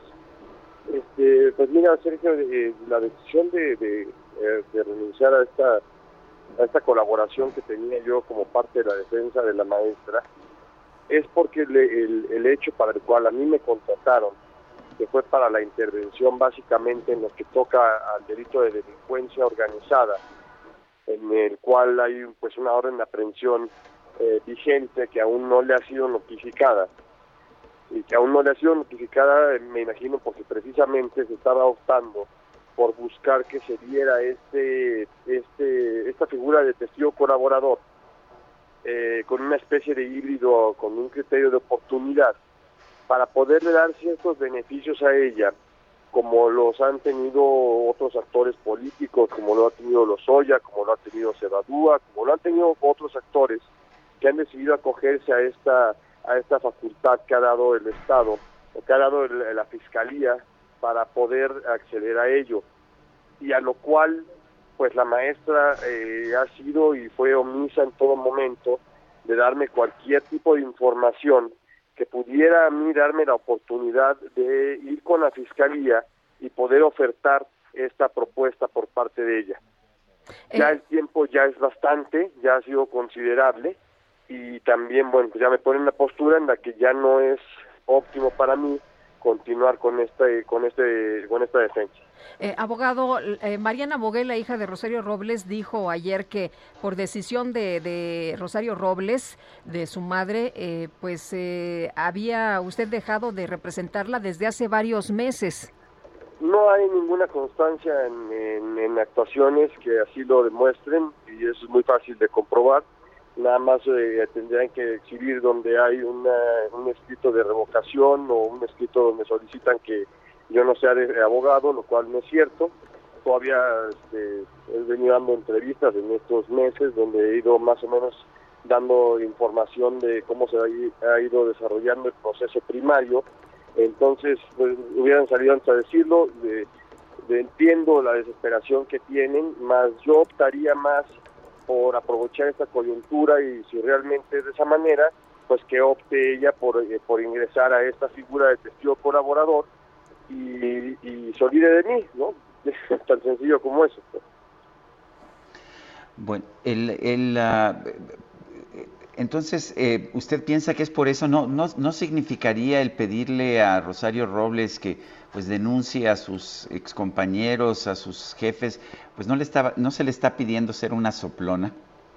No es una soplona, es una figura jurídica que, que existe en el código, que es vigente y que actualmente está sirviendo de alguna manera para detectar diversas irregularidades de no solo de lo que ocurrió en, en, la llamada estafa maestra, sino en otras estafas que hubieron al Estado por parte del sexenio anterior de diversos actores políticos y de los cuales ella podría, porque así me lo comentó en diversas ocasiones, otorgar información que ella tiene para aclarar ciertos compromisos que se aprovecharon del Estado en el sexenio anterior para llevar a cabo pagos de compromisos de campaña del 2012, para llevar a cabo pagos para la, para la campaña de Zacatecas del 2015 para, y diversas actuaciones que hubo en el sexenio anterior y estos criterios de oportunidad precisamente son una forma jurídica que existe no solo en México sino en gran parte del mundo donde esta gente apunta hacia arriba y da información y a cambio de ello se les concede un beneficio. Bueno, pues yo quiero agradecerle, Sergio Arturo Ramírez, abogado de Rosario Robles, el haber conversado con nosotros esta mañana. Al contrario, con mucho gusto. Gracias, buenos días. Y comenzó el proceso de entrega-recepción en la Secretaría de Gobierno de la Ciudad de México. Carlos Navarro, cuéntanos. Buenos días, Sergio Lupita. Les saludo con gusto a ustedes y al auditorio y el proceso de entrega-recepción en la Secretaría de Gobierno de la Ciudad de México dio inicio con la reunión de ayer jueves entre el secretario saliente José Alfonso Suárez del Real y el secretario entrante Martí Batres, arrancó este proceso. Ambos funcionarios intercambiaron información para la continuidad de las funciones de la Secretaría. Además, se dará prioridad al diálogo para atender las demandas de los habitantes, coincidieron ambos funcionarios. Mediante este acto de sucesión también comienza la entrega-recepción de información relativa a temas como derechos humanos, comercio, comercio popular, coordinación metropolitana, relación con el Congreso capitalino, alcaldías y otros órganos y poderes públicos locales y federales. Recordemos que el lunes pasado la jefa de gobierno Claudia Sheinbaum anunció los ajustes en su equipo de trabajo, nombró a Martí Batres como nuevo secretario de gobierno, tomando el lugar de José Alfonso Suárez de Real, quien toma el puesto de jefe de oficina de la jefatura de gobierno. Recordemos que en esta administración la Secretaría de Gobierno local es la que más cambios ha experimentado en su titularidad. En un inicio Rosa Isela Rodríguez estaba al frente, sin embargo fue llamada al gobierno federal. Tras ello, José Alfonso Suárez del Real asumió el cargo y ahí posteriormente Martí Batres es el secretario de gobierno. Sergio Lupita, la información que les tengo. Gracias, Carlos. Hasta luego, buenos días. Buenos días. Pues ahí pues están los, cambios, ¿no? A ver qué, qué, resulta, Sergio. Pues esperemos que sea bien, que no sea nada más este pues hacer labor política, porque eso me parece que es, es una parte de lo que se tiene que hacer, pero lo que hay que hacer es gobernar bien a la Ciudad de México y no simple y sencillamente estar haciendo política para promover algún candidato u otro a la presidencia de la República a unas horas de que se cumplan tres días, de que cumplan tres días retenidos, más de 50 funcionarios y agentes de seguridad en Río Santiago, una población del municipio de Santiago Textitlán, ubicado en la Sierra Sur de Oaxaca. Se informó que el propio gobernador Alejandro Murat va a acudir en persona a dialogar con los habitantes. Karina García, adelante.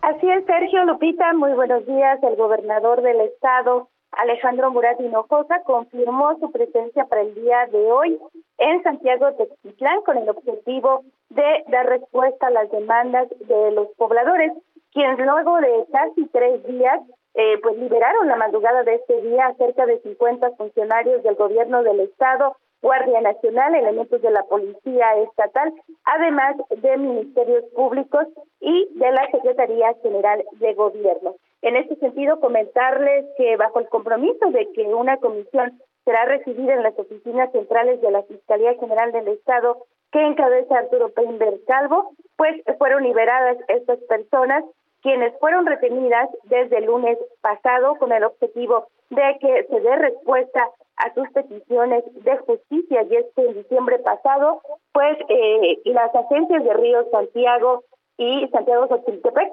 pues mantuvieron un enfrentamiento en donde fallecieron por lo menos dos personas y 40 casas fueron dañadas. Se espera que el gobernador arribe este día hasta la comunidad. Es el reporte. Bueno, pues Karina García, gracias por esta información. Buenos días, gracias. Buenos días. Y la segunda mesa de diálogo entre autoridades federales y pobladores de Aguililla en Michoacán fue suspendida debido a que el ofrecimiento gubernamental no cumple con las exigencias primarias de los inconformes, que son el libre tránsito y seguridad en ese municipio por parte del ejército. Leía una columna de Raimundo Rivapalacio, el periodista, y él escribía que era inocente pensar que esta situación tan grave de violencia, de crimen organizado, que se enfrenta allá en Aguililla, Michoacán, se puede resolver en una mesa de diálogo. Pues sí. esperemos que este, esperemos a propósito, Lupita, que estaba yo pensando en el caso de, del gobernador de Oaxaca, pues que, no lo secuestren a él también, ¿verdad? Porque han secuestrado a todos los que han llegado ahí a, son, son 20, ¿no? Son 20 elementos y ya son tres días. De, hecho... Sí, más de 50 fue entre funcionarios y agentes. Bueno, entre funcionarios y agentes, pero los elementos son alrededor de 20 y déjame decirte, Sergio, que los, eh, los eh, pues líderes de la comunidad lo que han dicho una y otra vez es que van a seguir secuestrando. Al que llegue lo van a seguir secuestrando. De hecho, lo único que, requerían ellos y decían que no iban a secuestrar era al gobernador de la entidad, que decían que todos los demás iban a seguir siendo retenidos, menos el gobernador, que lo único que querían era hablar con el gobernador. Son las 8 con 51 minutos. Mañana comienza la aplicación de la segunda dosis de vacuna contra COVID-19 eh, a personas de 40 a 49 años en seis municipios del Estado de México. Leticia Ríos, cuéntanos. ¿Qué tal, Sergio Lupita? Buenos días. Efectivamente, este sábado 17 de julio inicia la aplicación de la segunda dosis de la vacuna contra COVID-19 a personas de 40 a 49 años en los municipios de Huizquilucan, Metepec, Sinacantepec, Lerma y San Mateo Atenco y el martes 20 de julio en Toluca, informaron los gobiernos de México y del Estado de México. En un comunicado conjunto anunciaron que a partir del lunes 19 de julio también se inmunizará en primera dosis a los mexiquenses de 30 a 39 años entre Alnepantla, Atizapán de Zaragoza y Coacalco, y el jueves 22 de julio inicia en Chalco. De manera coordinada con los gobiernos municipales de dichas localidades, también se aplicará la vacuna a mujeres embarazadas mayores de edad con más de nueve semanas de gestación en un horario de 9 a 17 horas. La vacunación se realizará en orden alfabético de acuerdo con la inicial de primer apellido y cada uno de los ayuntamientos informará las sedes y detalles de la logística para su aplicación. Las autoridades destacaron que las personas que no puedan asistir el día que les corresponda podrán acudir a vacunarse los días posteriores. Hasta aquí mi reporte, Sergio. Leticia Ríos, muchas gracias. Gracias, buen día.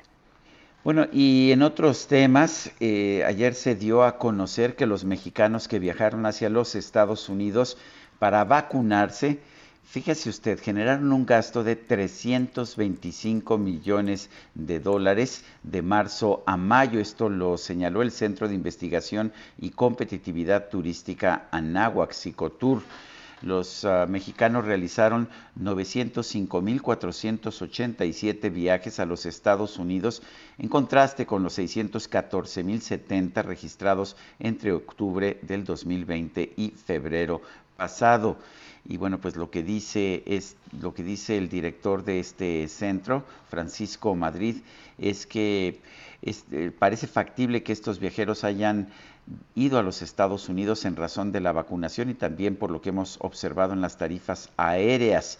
Eh, bueno, pues el hecho está en que estos mexicanos que se fueron a vacunar allá a los Estados Unidos, pues dejaron, dejaron en nuestro vecino del norte 325 millones de dólares. Sí, el turismo médico pues tiene sus ventajas. Nosotros nos hemos visto favorecidos en algunos puntos, en algunos eh, tratamientos cuando somos competitivos y aquí como ellos tenían vacunas que nosotros no teníamos y ellos se distribuían en farmacias, aquí había que pues pasar a centros controlados por el ejército, pues simple y sencillamente ellos se llevaron 325 millones de dólares de gasto de los mexicanos. Son las 8 de la mañana con 54 minutos. Guadalupe Juárez y Sergio Sarmiento estamos en el Heraldo Radio. Regresamos.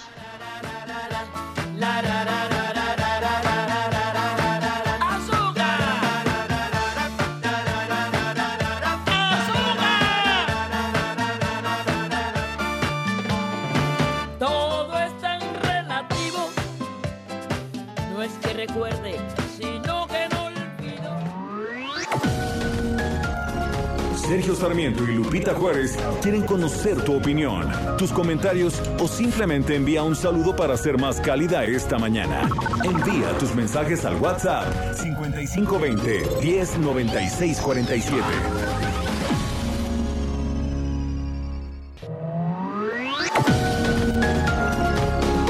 Continuamos con Sergio Sarmiento y Lupita Juárez por El Heraldo Radio.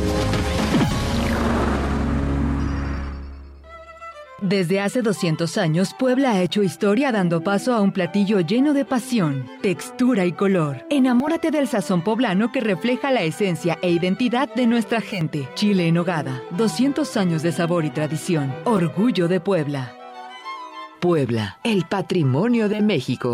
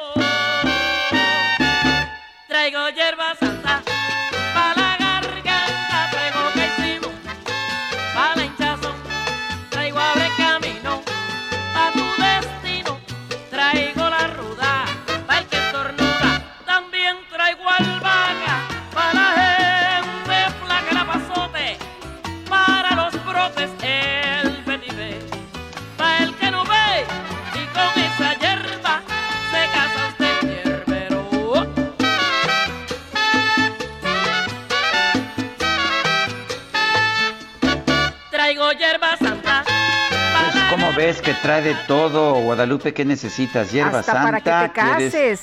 ¿Alguna otra hierbita? ¿Qué necesitas? Ay, hasta para el matrimonio, mi querido Sergio. Híjole.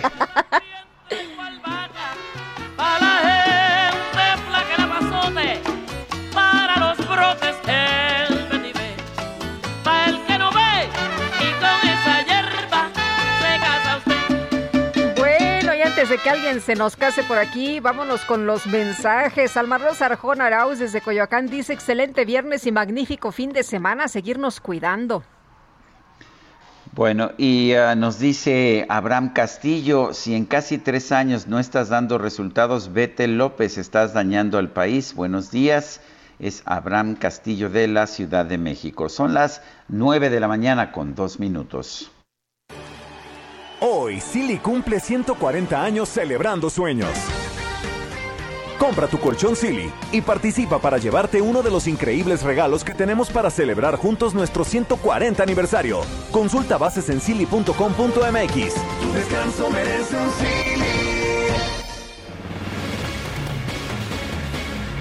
Bueno, y en San Lázaro, el partido Morena seleccionó al legislador Sergio Gutiérrez Luna como su candidato a encabezar a la presidencia de la Cámara de Diputados en el primer año de labores de la próxima legislatura. Sergio Gutiérrez Luna, gracias por platicar con nosotros esta mañana. Buenos días. Buenos días, al contrario, gracias a ustedes por el espacio. Bueno, el, uh, en primer lugar, ¿qué significa? ¿Qué significa para usted en lo personal, pero también para pues, uh, ¿qué significa para el país la presidencia de la Cámara de Diputados? ¿Qué hace el presidente de la Cámara de Diputados? Bueno, inicio con esto último, Sergio. El presidente de la Cámara de Diputados es el representante del Poder Legislativo, es quien representa a la Cámara en lo externo, es quien conduce las sesiones, es el diputado que vemos ordinariamente en las imágenes que está hasta arriba, conduciendo, dirigiendo, poniendo orden, llamando la atención incluso a veces, y el presidente de la Cámara tiene el mandato de conducirse con neutralidad. Aunque todos los diputados emanamos de un partido político, el presidente de la Cámara, al ser, digámoslo de alguna forma para que sea eh, comprensible para el auditorio, de ser el árbitro quien de alguna manera dirime o conduce a sus compañeros, tiene esta obligación legal de conducirse con imparcialidad y neutralidad para poder ser justo en esta conducción legislativa. Y, bueno, Sergio, ¿qué, qué representa? Eh, decía, eh, le preguntaba a Sergio en lo personal, eso ya no nos lo respondió. Ah, bueno, es la verdad es que es un gran orgullo, un gran honor, un reto también, sin duda alguna. Conducir a los compañeros es un reto importante. Eh, todos sabemos que a veces las sesiones de en los congresos se generan pasiones y ánimos por temas relevantes yo la verdad me siento muy agradecido por la confianza que depositaron mis compañeros de Morena para ser propuesto para este importante cargo. Es a los que primero les tengo que agradecer esta confianza y como se los dije yo en la sesión privada que tuvimos ayer, evidentemente no le fallaré a mi partido, ni a México, ni a la Cámara cuando en septiembre se someta a la consideración del Pleno la integración de la mesa directiva, porque recordemos que la mesa directiva es elegida por las dos terceras partes de la Cámara de Diputados. Es lo que se hace en la primera sesión cuando se instala la Cámara, se elige a la mesa directiva. Eh, Sergio, ¿cómo, ¿cómo se logra mantener la, pues, la ecuanimidad, el balance, cuando uno es miembro de un partido, como es el caso de Morena, pero al mismo tiempo ah, eh, se es presidente de, de, la Cámara de Diputados, en que pues uno representa a todos los diputados de todos los partidos? Mira, yo creo que con la convicción de entender el deber constitucional. Eh, como te decía, emanamos y yo soy militante de Morena y soy eh, seré diputado de Morena. Y evidentemente tengo una afiliación de partido, como todos los demás diputados que están ahí, del PRI, del PAN, del Movimiento Ciudadano, del PRD. Lo que tenemos que visualizar al tener esta alta responsabilidad pues es justamente que nuestro deber es sobreponer a nuestro interés personal o partidista el sacar adelante los procesos parlamentarios y los procesos legislativos, porque es lo que esperan nuestros compañeros al elegirnos como integrantes de la mesa directiva. Pues va a ser una tarea difícil, ¿no, Sergio? Porque lo vimos muy aguerrido en las discusiones del Instituto Nacional Electoral. Será difícil ser pues tan tan imparcial, ¿no? Fíjate que yo yo creo que no, este hay la madurez para para entender los roles que uno juega eh, y en la arena política hay diversos roles según la encomienda que tengamos y esta encomienda que para la que mis compañeros de Morena me propondrán y que como mencionaba, se votará en su caso en septiembre, pues nos hará ponernos en nuestro papel y cumplir con esta tarea. No, no tengo yo la menor duda de que me apegaré a lo que la ley establece, la ley orgánica del Congreso, que es justamente la que eh, señala que tenemos que ser eh, neutrales e imparciales eh, quienes presidan la mesa directiva. Muy bien. Bueno, pues ah, gracias, don Sergio Gutiérrez Luna, diputado de Morena en la Cámara de Diputados. Muchas gracias a ustedes. Un Buenos abrazo. días, hasta luego. Bueno, siempre es un reto, ¿eh? Ser presidente de la Cámara, sobre todo, pues mostrar esta, esta equidad que, pues, que es absolutamente indispensable si se quiere ser, si se quiere representar a todos los diputados. Son las las 9 de la mañana, 9 de la mañana con 8 minutos y pues vámonos, vamos a continuar con la información.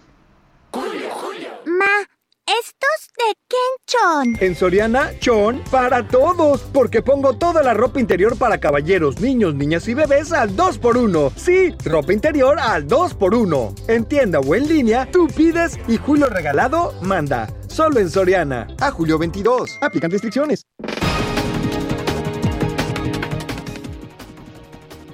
Bueno, y vamos a, vamos a este resumen de la información. En su conferencia de prensa de esta mañana, el presidente López Obrador consideró necesario renovar los organismos de impartición de justicia en Guanajuato para combatir la violencia y la corrupción en ese estado. Debe de renovarse en Guanajuato, es mi opinión respetuosa de la soberanía del Estado, a las instituciones encargadas de garantizar la paz y la tranquilidad de los habitantes del Estado. Es evidente que no hay buenos resultados, que Guanajuato es de los estados con más violencia y desde hace ya bastante tiempo. Y no es posible que no haya ninguna mejora, sobre todo en el caso de homicidios, y lleve 12 años el procurador de Guanajuato. Bueno, por otro lado, el presidente reiteró su respeto a la libertad de expresión, aseguró que el periodismo crítico es beneficioso para la cuarta transformación. Sí, la crítica es fundamental, es básica, nos ayuda mucho a purificar la vida pública. Incluso hasta la crítica política, hasta el despropósito, hasta el invento nos ayuda, porque eso es consustancial a la democracia. Lo otro, el no hablar, es dictadura. Entonces, completa libertad de expresión, de manifestación de las ideas. Y la democracia también es pluralidad, es discrepancia, no es pensamiento único. Lo que siempre digo es garantizar el derecho a disentir. El gobierno federal presentó ante la Organización de las Naciones Unidas su tercer informe nacional voluntario sobre la Agenda 2030 para el Desarrollo Sostenible. Y en España, el Tribunal Superior de Justicia de Cataluña autorizó la aplicación de un toque de queda nocturno en Barcelona para tratar de frenar el rebrote de la pandemia de COVID-19. jugando pudiera a su familia ayudar.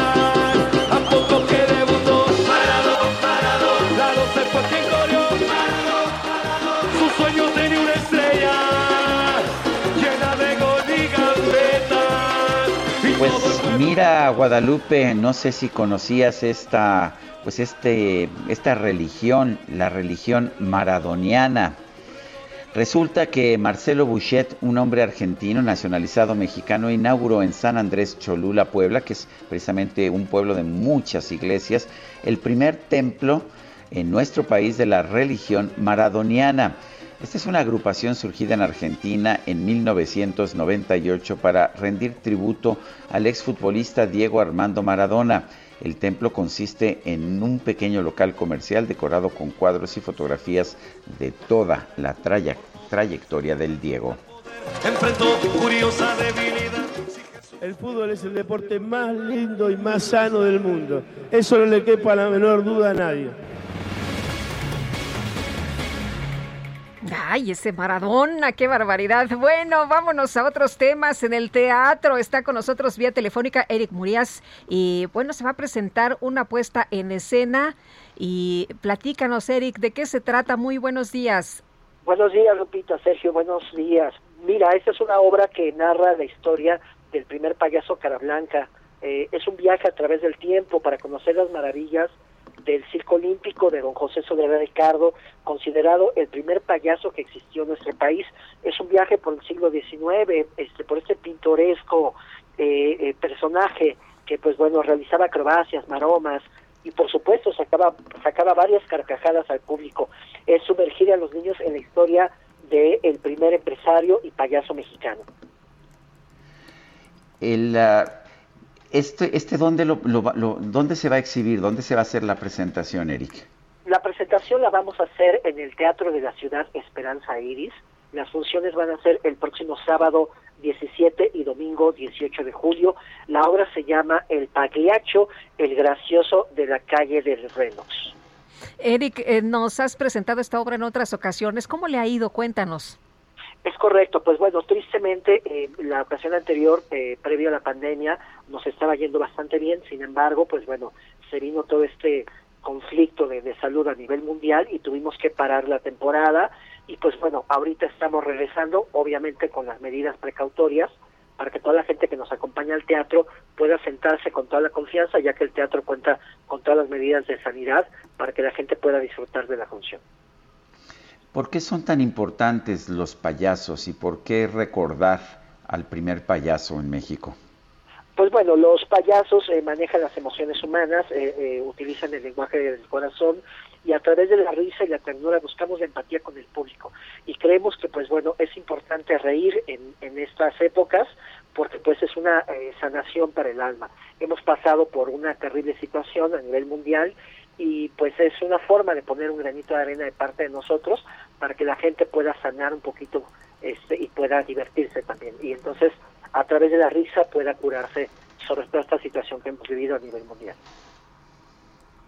Muy bien. Pues Eric, muchas gracias por invitarnos una vez más a ver esta, esta puesta en escena y puede ir eh, de cualquier edad, ¿verdad? Personas de cualquier edad. Sí, claro, eh, pequeñitos desde los tres años hasta los 99 años, acompañados de su abuelito, bienvenidos. Muy bien, muchas gracias, buenos días. Gracias, buenos días. Bueno, pues poco a poco está regresando Guadalupe el teatro. Yo sé que eres una gran una gran teatrera que te encanta ir al teatro, de manera que qué bueno que está. Me gusta, me gusta mucho, sí. Y bueno, pues hay que tener todas las medidas eh, eh, ahora que tenemos también esta situación de la tercera ola, ¿no? Hay que cuidarnos, no hay que dejar de hacer nuestras actividades, pero pues con todas las precauciones, Sergio. Claro que sí. Este lunes se dio a conocer que el patronato de la Universidad de las Américas Puebla, la UDLAP, designó a Armando Ríos Peter, un político, como el nuevo rector de la Casa de Estudios. Sin embargo, la familia Jenkins ha señalado que el rector sigue siendo el doctor Luis Ernesto Derbez. Tenemos en la línea telefónica a Enrique Rodríguez Martínez, vocero de la Fundación Mary Street Jenkins. Eh, don Enrique, buenos días, gracias por tomar nuestra llamada. Eh, Sergio, qué gusto saludarle, Lupita, muy buen día. ¿Qué tal? Buenos días. A ver, mucha gente ya está confundida, ya no sabe ni quién es el rector ni quién no es el rector. Eh, parece que en este tema la confusión ha sido incluso inducida, pero cuéntenos desde el punto de vista de la Fundación Mary Street Jenkins, ¿por qué el rector sigue siendo Luis Ernesto Derbez?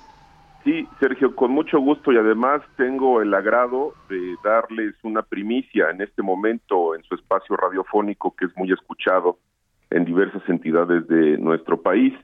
Eh, el anuncio por parte de la Fundación Mary Street Jenkins eh, de una noticia muy, muy importante sobre la Universidad de las Américas Puebla, la UDLAP, un juzgado de distrito, es decir, un juzgado federal, Sergio Lupita, ha otorgado hace unos minutos tal y como ya se había publicado en los medios electrónicos del Consejo de la Judicatura Federal e informado a las partes, una suspensión provisional, se ha otorgado una suspensión provisional para restituir al patronato original y legalmente constituido de la UDLAP, el que preside Margarita Jenkins de Landa. Esta es una noticia muy trascendente de la cual doy cuenta con ustedes en este momento. Esto restituye eh, las cosas al estado en que se encontraban hasta antes de la intervención con policías estatales dentro del campus de la universidad allá en Cholula, ocurrida lamentablemente el pasado 29 de junio y que todos atestiguamos ahí con la intervención de la policía estatal. sin duda es una buena noticia, Sergio Lupita, esta decisión de un juez de distrito en Puebla eh, restituye, insisto, al patronato original, al únicamente legalmente constituido, para devolver de inmediato, devolver de inmediato el control de la universidad y sus cuentas bancarias. Este patronato, presidido por Marita Jenkins de Landa, Sergio Lupita, sesionará en el transcurso de la mañana, eh, hoy mismo, eh, este mismo viernes 16 de julio, para el efecto de ratificar a Luis Ernesto Derbez como el rector de la Universidad de las Américas Puebla. La suspensión provisional deja sin efecto, es decir, anula las actuaciones que dieron origen a la intervención en la universidad y en la que se cometieron diversos atropellos de los que se ha dado cuenta puntualmente ante los medios de comunicación en los días recientes. Este mandato que proviene de un juzgador federal obliga no solo a las autoridades responsables, sino también a los particulares que han intervenido en esta indebida pues eh, eh, eh, intervención ahí dentro de la Universidad de las Américas. Se ejecutará esta suspensión de inmediato, es decir, en este momento, y se realizará una revisión de las cuentas bancarias, un arqueo de ellas y también una revisión exhaustiva de las condiciones que guarda el campus en lo material y administrativo. Es una suspensión que se le llama por parte de los abogados restitutoria, Sergio Lupita. Oye, pero ¿cuándo se hace efectiva? ¿Cuándo se hace efectivo? Porque eh, hablábamos con Armando Ríos Peter y él decía que él ya tenía las cuentas, que ya le había pagado a la gente, que ya estaban tomando pues prácticamente eh, toda la, autoridad y que ellos estaban eh, llevando a cabo pues las acciones que, debería llevar el, rector. de acuerdo con esto que nos dices, este, este juzgado de distrito que otorga la suspensión provisional para restituir al patronato original, ¿Cuándo se hace efectivo? ¿De manera inmediata o hay que esperar? En este, en este momento, Lupita, justamente en este momento, es decir, los abogados del señor Ríos Peter deben de estarle informando de esta suspensión porque como parte en este litigio ya han sido avisados eh, directamente y también como se puede ya corroborar en los medios electrónicos del propio Consejo de la Judicatura, es decir, todo lo actuado por Ríos Peter, por este patronato que nosotros siempre consideramos espurio, pues quedan esas actuaciones anuladas en virtud de este mandato de suspensión provisional que ha otorgado un juez federal en Puebla y esto es está ocurriendo en este momento. Ustedes tienen la primicia de, de conocer que esta suspensión restituye y, bueno, pues en este momento es, es una noticia muy trascendente que le da un giro a, las condiciones en las que se encontraba la UTLA allá en Cholula. Don, Enrique, ¿qué pasa si no quieren regresar eh, los tokens de las cuentas? ¿Qué pasa si no quieren dejar el control de la universidad? Eh, querido Sergio, es una muy buena pregunta. El tema es que siendo un mandato de un juez federal, en este momento tiene que ser acatado y el juzgador tendrá los medios, eh, incluso lo prevé así la ley de amparo, a su alcance para que tanto particulares como autoridades responsables acaten de inmediato esta resolución. Entonces, eh, pues incluso puede llegar a medidas de fuerza, que esperemos no sea así, pero la ley de amparo lo prevé, es un mandato judicial que tiene que ser obedecido de inmediato. Eh, nos preguntan si es una suspensión provisional, ¿se puede impugnar?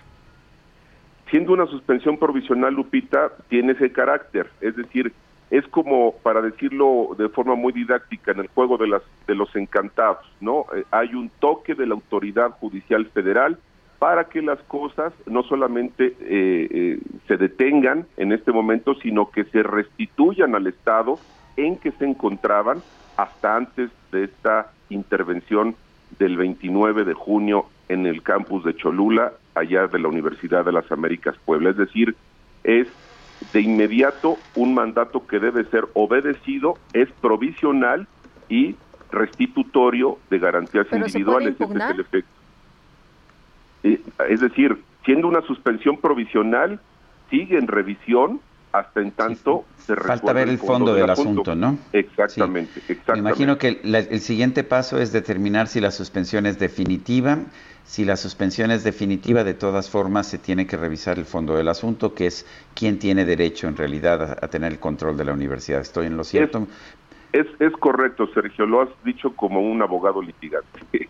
y mira, eh, eh, un tema muy importante que también quiero destacar eh, hay otra suspensión otorgada por otro juez federal a favor de Víctor Sánchez Hinojosa. Víctor Sánchez Hinojosa era uno de los integrantes del patronato original de la UTLAP. Bueno, pues él en lo, en lo particular eh, pidió una suspensión, le fue otorgada también en horas recientes y será restituido independientemente de esta resolución. En lo individual también obtuvo una suspensión a su favor. Esto demuestra, Sergio Lupita, que hay una corriente de pensamiento dentro de los jueces federales que concuerda por separado en que se han cometido atropellos y también ratifica pues que la Fundación Mary Street Jenkins, como lo ha sostenido eh, en los últimos días, en, la objetividad y, en la confianza e imparcialidad hacia el Poder Judicial de la Federación, me parece que eh, triunfa el derecho, triunfa la razón sí es una suspensión provisional en tanto se resuelve el fondo, pero es muy trascendente y ustedes tienen la primicia esta mañana. Pues uh, se lo agradecemos a Enrique Rodríguez Martínez, vocero de la Fundación Mary Street Jenkins. Esta es una disputa que, eh, pues que ha generado una gran atención, aunque todavía mucha gente no la acaba de entender y para nosotros ha sido importante entender bien cuáles son las posiciones, eh, pues de un conflicto que lleva ya eh, hace algunos años, que, empezó, tengo entendido, con la separación de un miembro del patronato por, una votación unánime. Así es, así fue el origen, eh, la separación del primogénito de don Guillermo Jenkins padre, eh, y que ha generado una disputa familiar, como usted lo señala, pues que ha sido notoria, notoriamente pública, y que además se deriva también de un atropello brutal, Sergio Lupita, que, que viene, data de mayo de 2018. La entonces PGR determinó, resolvió un no ejercicio de la acción penal a favor de los hermanos Jenkins de Landa, que fueron denunciados por su propio hermano, eh, y en ese sentido, al no ser controvertida esta determinación por un juez de control, adquirió la categoría de cosa juzgada y entonces de, forma irregular se volvió a reabrir el caso y eso nos tiene aquí en una serie de litigios y como lo dice bien. Sergio Sarmiento y Lupita Juárez quieren conocer tu opinión, tus comentarios o simplemente envía un saludo para ser más cálida esta mañana. Envía tus mensajes al WhatsApp 5520 109647.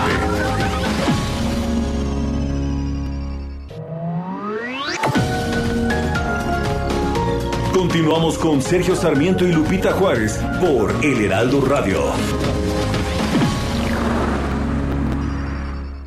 Amigos del Heraldo Radio, con Citibanamex y Bancanet Empresarial estás a un paso de hacer crecer tu empresa, porque puedes realizar operaciones desde cualquier lugar, en cualquier momento, desde el portal. Conoce tu saldo o descarga tu estado de cuenta desde donde estés Conoce más sobre Bancanet Empresarial y aprovecha todos los beneficios y herramientas que diseñamos para resolver tus necesidades y las de tu empresa.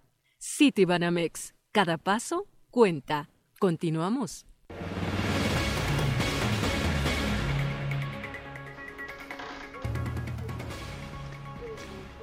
Familiares de Jorge Antonio Mercado Alonso y de Javier Francisco Arredondo Verdugo, los jóvenes asesinados en el TEC de Monterrey en marzo de 2010, han informado que la Fiscalía General de la República se prepara para dar carpetazo a la investigación que se ha realizado contra miembros del ejército. Vamos a conversar con Reina Aide, ella es hermana de Javier Francisco Arredondo Verdugo. Eh, Reina Aide, buenos días, gracias por tomar esta llamada y por qué piensan que, que la Fiscalía va a dar carpetazo a esta investigación, pues que ya ha durado mucho tiempo. Buenos días. Mm, nos tomó pues de, por sorpresa esta noticia y para mí no tiene sentido. Yo creo que simplemente es porque no quieren seguir con la investigación. Eh, Reina, ¿qué piden ustedes a, a las autoridades? ¿Qué, ¿Qué están solicitando? ¿Nos escucha? Pues sí, sí, sí, perdón. Eh, lo que queremos es seguir luchando, o sea, nosotros no hemos quitado el dedo del renglón de pedir justicia, en seguir buscando la justicia. Mm, hay muchas cosas que están muy claras, pero simplemente todo está estancado, no se le ha dado un seguimiento como debe de ser y hemos tenido muchas trabas para, para obtener lo que queremos, que es la justicia principalmente.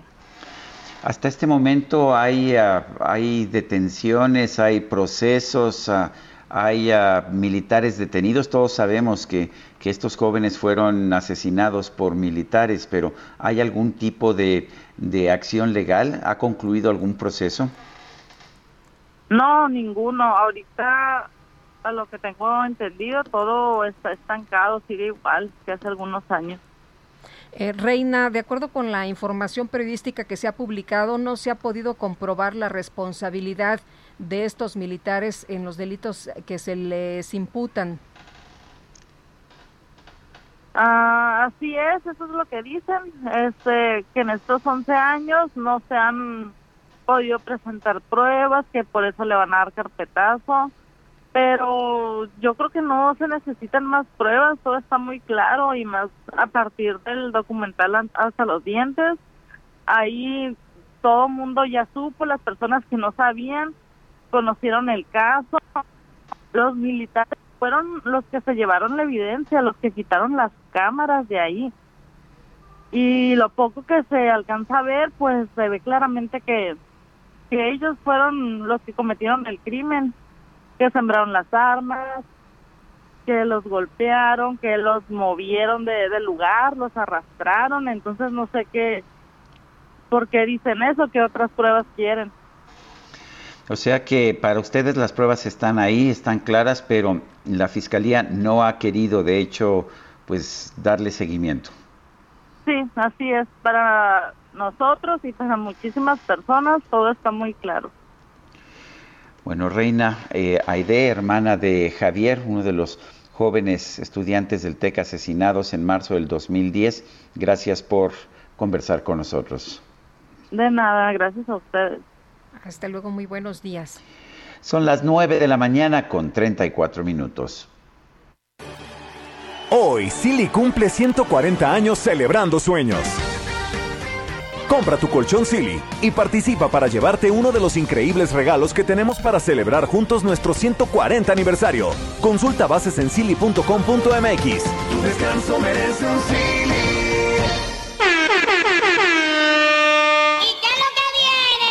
Desde el Olimpo.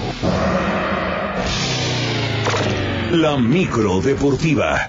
Una aventura es más divertida si huele a peligro. No, y ya está con nosotros la micro deportiva, Julio Romero, DJ Quique.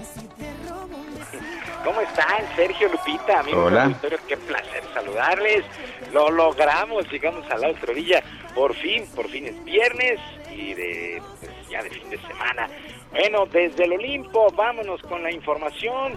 Pues continúa, continúa la queja de la clavadista Paola Espinosa. El día de ayer, en un live junto con Melanie Hernández, ofrecieron pues una, pues hay una especie de conferencia, una especie de plática, prácticamente a dos años después de que consiguieron la medalla de bronce en el Campeonato Mundial de Clavados allá en Corea. Lo hicieron en saltos sincronizados tres metros. Hay que recordar que esta dupla no fue elegida después del selectivo local para asistir a la justa veraniega, situación que la propia Paola sigue calificando como una injusticia.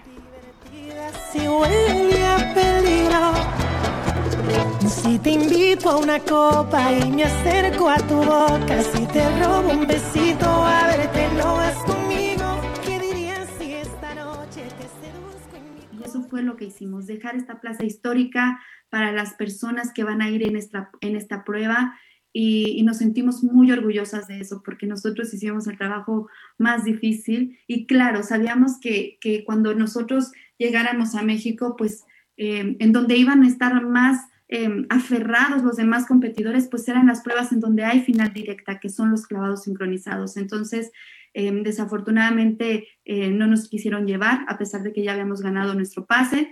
Son las 5 de la mañana también hay que recordar que en el selectivo Melanie y Paola quedaron en el último lugar. Bueno, y a través de sus redes sociales, la CONAD informó que las tenistas Juliana Olmos y Renata Zarazúa se incorporarán, o se incorporaron, mejor dicho, ya a la delegación nacional para esta justa veraniega. En el comunicado se informa que ambas raquetas estarán participando en la modalidad de dobles femenil, en el tenis, por supuesto. Por tal motivo, el representativo nacional se elevó ya a 164 atletas. Renata Zarazúa actualmente ocupa el sitio 131 en el ranking individual de la WTA, mientras que Juliana Olmos el 37 justamente en dobles. Y los equipos de tiro con arco y tiro deportivo ya viajaron a Japón para sus respectivos eventos. Tiro deportivo tendrá sus competencias del 24 de julio al 1 de agosto. Tiro con arco, que tiene posibilidad de medalla para nuestro país, arranca también actividades el día 24. Pues así las cosas desde el Olimpo, ya a pocos días de que se ponga en marcha estos juegos allá en Japón. Y las tres directivas de los equipos del fútbol de la Ciudad de México están analizando la posibilidad de arrancar el próximo torneo de la Liga MX del fútbol sin aficionados en las tribunas luego de la tercera ola de contagios por COVID-19. América y Cruz Azul en el Estadio Azteca y Pumas en el Estadio Olímpico Universitario no recibirían aficionados debido a esta causa. De momento no hay nada oficial, excepto que los protocolos impuestos por la propia liga se llevarán a cabo al 100%. La decisión también incluiría a los equipos femeniles de cada institución. Así es que el fútbol mexicano que arranca el próximo día 22, por lo pronto aquí en la capital analizan esa posibilidad de que sea sin público y a puerta cerrada. Y luego de su doblete conseguido con la selección nacional en el duelo contra Guatemala en la Copa Oro y en la CONCACAF, el atacante naturalizado mexicano Rogelio Funes Mori pues ha recibido críticas y burlas desde Argentina.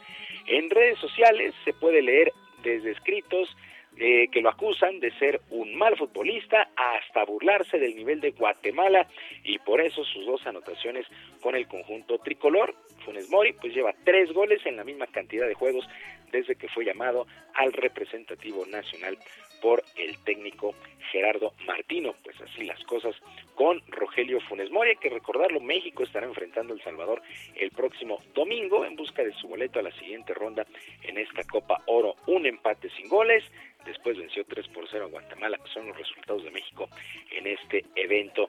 Y el único juego programado este jueves en la reanudación de la temporada en el béisbol de las ligas después de la pausa por el juego de estrellas fue aplazado debido al tema de COVID.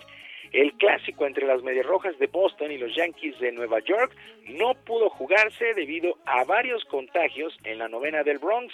La oficina de la Gran Carpa emitió un comunicado en donde explica que este aplazamiento se da para seguir pues, rastreando posibles casos de COVID y continúan los exámenes. Así es que el único juego el día de ayer fue pospuesto, este de Yankees contra Medias Rojas.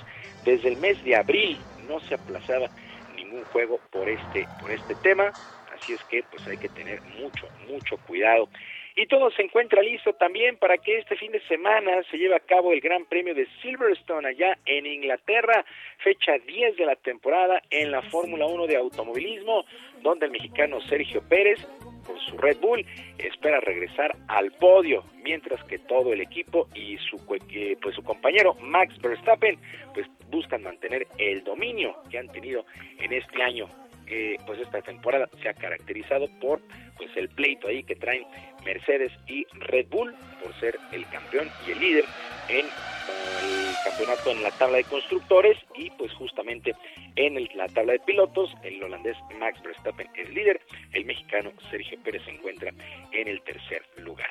Sergio Lupita, amigos del auditorio, la información deportiva este viernes, que sea un gran fin de semana. Yo les recuerdo nuestras vías de comunicación, mis redes sociales, en Twitter, arroba jromerohb, arroba jromerohb, además de nuestro canal de YouTube, Barrio Deportivo, Barrio Deportivo en YouTube, todos los días de lunes a viernes a las 5 de la tarde, con mucha diversión y la mejor información, Barrio Deportivo. Yo les deseo un extraordinario fin de semana y les mando un gran abrazo a la distancia. Gracias, hasta luego Julio. Bonito día para todos. Buenos días. Son las 9 de la mañana con 42 minutos.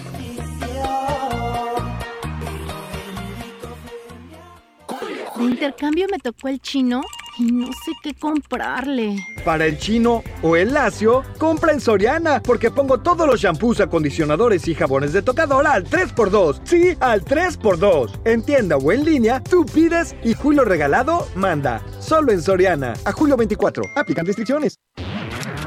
Letra H con Sergio Sarmiento y Lupita Juárez. Mónica Soto y Casa, ¿qué recomendación nos tienes ahora? Adelante. Muy buenos días, Lupita. Muy buenos días, Sergio. Me da mucho gusto saludarlos este viernes de lectura para recomendarles uno de mis gustos culposos literarios, que prueba que quizás falle como feminista. Es Escritos un viejo indecente, de Charles Bukowski. Desde la primera vez que leí a Bukowski en La máquina de follar, fíjense que quedé absolutamente maravillada con su estilo, que es muy desfachatado, muy directo y muy decadente en lo cotidiano. Confieso que este libro, La máquina de follar, fue y ha sido uno de mis mentores de la propia libertad literaria y narrativa con la que yo escribo. Escritos un viejo indecente es la compilación de historias que Bukowski publicó en su columna Underground de la revista Open City allá por los años 60 en Estados Unidos. Y cuando empezó a tener lectores se convirtió en una celebridad. A la gente le encantó leerlo. Y aunque los textos eran por encargos, él se escribió en ellos a sí mismo. Algunos dicen que exageraba, yo digo que tal vez no, porque ya saben que la realidad siempre supera la ficción. Y escribió entre borracheras, mujeres, mucho sexo, conversaciones absurdas y mil situaciones que francamente nos harían avergonzarnos de ser seres humanos. Pero tal vez por eso este libro nos resulta tan atractivo, porque es irrespetuoso, es machista, es degenerado, pero también es testimonio de una época y es el reflejo de aquella sociedad y de otras. Y esperemos que ya hayamos superado mil cosas que Bukowski nos contó. Por eso se los recomiendo este viernes de lectura. Les mando un abrazo muy fuerte y que tengan un muy hermoso fin de semana. Pues muy bien, Mónica, gracias por esta recomendación. Debo decir que también Bukowski es uno de mis gustos culposos. Son las nueve con 44 minutos. Adelante, Lupita. Bueno, seguimos hablando de libros. Es viernes de lectura y Juvenal Acosta nos presenta esta novela, Sergio, que se llama La puerta del Círculo Polar Ártico. Y bueno, nos pregunta y si lo que estabas buscando se encuentra en el rincón más frío y alejado del mundo. Juvenal Acosta, autor, está en la línea telefónica. ¿Qué tal, Juvenal? Gracias por conversar con nosotros esta mañana. Buenos días. Hola, buenos días Lupita, buenos días Sergio, gracias por invitarme. Cuéntanos de tus protagonistas, cuéntanos de Violeta, esta mujer que se va de la Ciudad de México a San Francisco. Sí, para seguir con el tema de California, ¿no? Eh, Violeta es una chica mexicana que sufre una agresión terrible en las calles de la Ciudad de México y aprovecha eso como excusa, como la gota que derramó el vaso, para dejar la ciudad y venirse a San Francisco. En San Francisco conoce a Anders, que es un chico escandinavo que también viene huyendo de un pasado personal muy doloroso. Eh, se encuentran, eh, crean una relación muy interesante, que no es la típica relación romántica. Y, bueno, la novela sigue la, la vida de estos dos personajes durante el breve periodo en que se conocen, pero también se remonta al pasado individual de cada uno de ellos, a su origen familiar, y explora temas que tienen que ver con el eh, cambio climático, la cuestión política en, en México, en Argentina, en Escandinavia. Es una novela ambiciosa. Juvenal, eh, nos dices eh, cómo, cómo empieza esta, esta novela que es eh, brutal, lo que se padece de manera cotidiana, ¿no? Ya va caminando, se encuentra un, un chavo em, que está enojado con, con, las circunstancias y de repente la golpea en la cara. Pero Violeta, Violeta viaja porque está destinada a viajar, porque su padre así le enseñó el mundo en el globo terráqueo. Mira, yo creo que podríamos pensar que el mundo también se divide entre los que se van y los que se quedan. Eh, los que se van o los que nos vamos, yo me fui de México hace 35 años, creo que vivimos con una eterna nostalgia por eh, todas las cosas que nos hemos perdido, ¿no? Y los que se quedan también creo que tienen un poco de nostalgia o melancolía por las experiencias que no viven. En el caso de Violeta, yo creo que esa inclinación por las lecturas, esa fascinación por los mapas de que chica tiene mucho que ver con su decisión de irse. Pero acá también estoy hablando de, de la gente que se va porque tiene que huir de sus países. La novela la escribí en el 2018, eran los años de Trump, eran los años de las caravanas de inmigrantes. Un poco antes vivimos la crisis de refugiados en Europa, con toda la gente escapando de Siria, la gente huyendo de África, ¿no? En circunstancias terriblemente difíciles, tratando de llegar a un lugar seguro. Y Violeta también busca eso, un lugar seguro donde no tenga que sufrir este tipo de agresiones como las sufren miles de mujeres mexicanas. la, la, novela, a ver, ¿qué, la, novela qué, qué tiene que hacer para que, para que la gente entienda el mensaje, para que la gente entienda pues que no tenemos por qué estar huyendo, que deberíamos poder encontrar la tranquilidad en nuestros propios hogares? ¿Y cómo lo hace la novela? Pues la novela cuenta una historia. Yo creo que más, más allá del mensaje, lo que la novela intenta hacer es ofrecer un perfil, digamos, de una generación, eh, sería la, generación Z, ¿no? los, los chavos más jóvenes, que tienen una conciencia diferente de las relaciones interpersonales, que ven el mundo de una manera distinta, porque nosotros somos más grandes, yo voy a cumplir 60 años ahora, eh, jamás nos cuestionamos esta eh, noción del futuro. El futuro para nosotros siempre fue algo garantizado. Y ahora los chavos de esta generación pues no tienen eso. Yo he visto mucha ansiedad, he visto mucha incertidumbre y miedo incluso, pero eso se está traduciendo, me parece, no en inacción, ni en nihilismo, ni en pesimismo, sino en conciencia de participación política, conciencia de movimientos que apoyan eh, eh, que, se, que se proteja el medio ambiente. Y si la novela, además de contar una historia que yo creo que es amena, porque es un libro que se puede considerar como de aventura, es un libro que se mueve entre México, Argentina, Tierra del Fuego, Escandinavia, San Francisco, lugares a los que conozco y a los que viajé para poder escribir la novela y que termina en el círculo ártico, si la novela logra algún tipo de eh, entendimiento, además de debe entretener, debe ser amena, pues entonces voy a sentir muy contento. Muy bueno, bien, pues, pues eh, adelante Lupita. Juvenal, gracias por platicar con nosotros, por invitarnos a, a leer La Puerta del Círculo Polar Ártico. Muchas gracias a ustedes. Hasta luego, muy buenos días. Bueno, Juvenal Acosta, profesor de literatura ya en el California College of Arts en Oakland. Son las 9, 9 de la mañana con 50 minutos. Vamos a un resumen de la información más importante.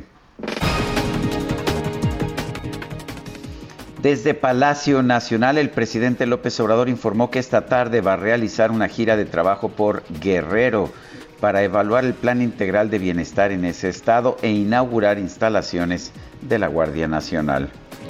El presidente indicó que la próxima semana se va a presentar un informe del proceso de compra de medicamentos, en especial sobre los fármacos para los tratamientos de niños con cáncer. Apenas se van a comprar. El gobierno de Oaxaca informó que ya fueron liberados 14 de los 34 elementos de seguridad retenidos por pobladores de Santiago Textitlán.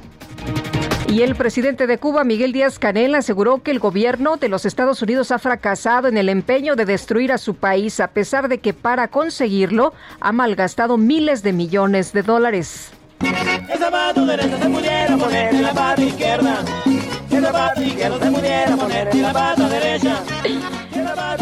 Ay, ay, ay, ¿qué pasó? Cuéntame. Fíjate, Guadalupe, a ver, la Fiscalía General de Justicia de la Ciudad de México recibió una denuncia sobre un robo en una tienda de tenis. Sí, una tienda de tenis en la alcaldía Benito Juárez. Resulta que un grupo de sujetos armados se llevó aproximadamente 2 millones de pesos en mercancía.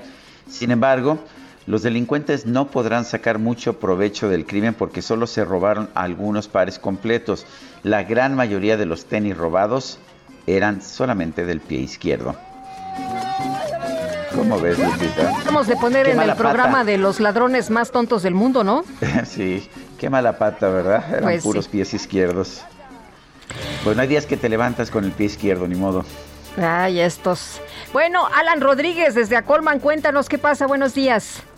Lupita, Sergio, muy buenos días. Nos encontramos en estos momentos en el municipio de Acolman, Estado de México, sobre la autopista Pirámides Ecatepec, esto a espaldas de la central termoeléctrica del Valle de México. En este punto, durante esta mañana se descubrió una eh, fuga de gas, una fuga de hidrocarburos, perdón, producto de una perforación clandestina a uno de los ductos de Pemex que abastecen esta zona del Estado de México. Derivado de esta situación, tenemos en estos momentos presencia por parte de la Guardia Nacional y la Secretaría de la Defensa para resguardar la zona ya que hasta el momento algunos de los pobladores del lugar se han querido acercar, sin embargo, por motivos de seguridad y ante el riesgo de una inminente explosión, este punto ha quedado completamente evacuado por parte de las autoridades que ya hacen presencia en este punto. Se está informando que alrededor de las 5 de la mañana fue cuando se descubrió esta fuga con un chorro bastante fuerte, el cual pues fue, fue elevado hasta varios metros de altura. Hasta el momento la situación ya ha sido controlada, sin embargo la presencia de los uniformados prevalece en este punto. Muy bien, muchas gracias, Alan. Muy buenos días. Continuamos al pendiente, buen día. Hasta luego. Bueno, y de último momento, la justicia argentina ha imputado a Macri, a Ma- Mauricio Macri, el expresidente de Argentina, y a dos de sus exministros por el presunto envío de armas a Bolivia tras, eh, pues tras eh, la renuncia de Evo Morales, quien era presidente y que renunció debido a protestas. Eh, se busca se busca imputar a Macri y a estos dos ah, exministros y esto pues se va a politizar enormemente. Se nos acabó el tiempo, Lupita. Oye, pues vámonos entonces, que Julio se ha estado pasando de volada, ¿verdad? Ya Julio, se, sí, ya se nos fue. Ya se nos está yendo y pues rapidita la semana, que disfruten estos dos días de descanso, carguen pilas y nos escuchamos el próximo lunes a las 7. Hasta entonces, gracias de todo corazón. Nos vemos el lunes. Nos vemos el lunes. Tan solo eso, rumba buena y guaguancoea. Eh, mamá, eh, mamá.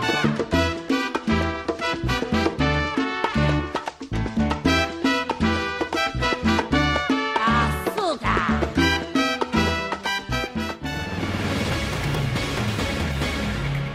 Heraldo Media Group presentó Sergio Sarmiento y Lupita Juárez por El Heraldo Radio.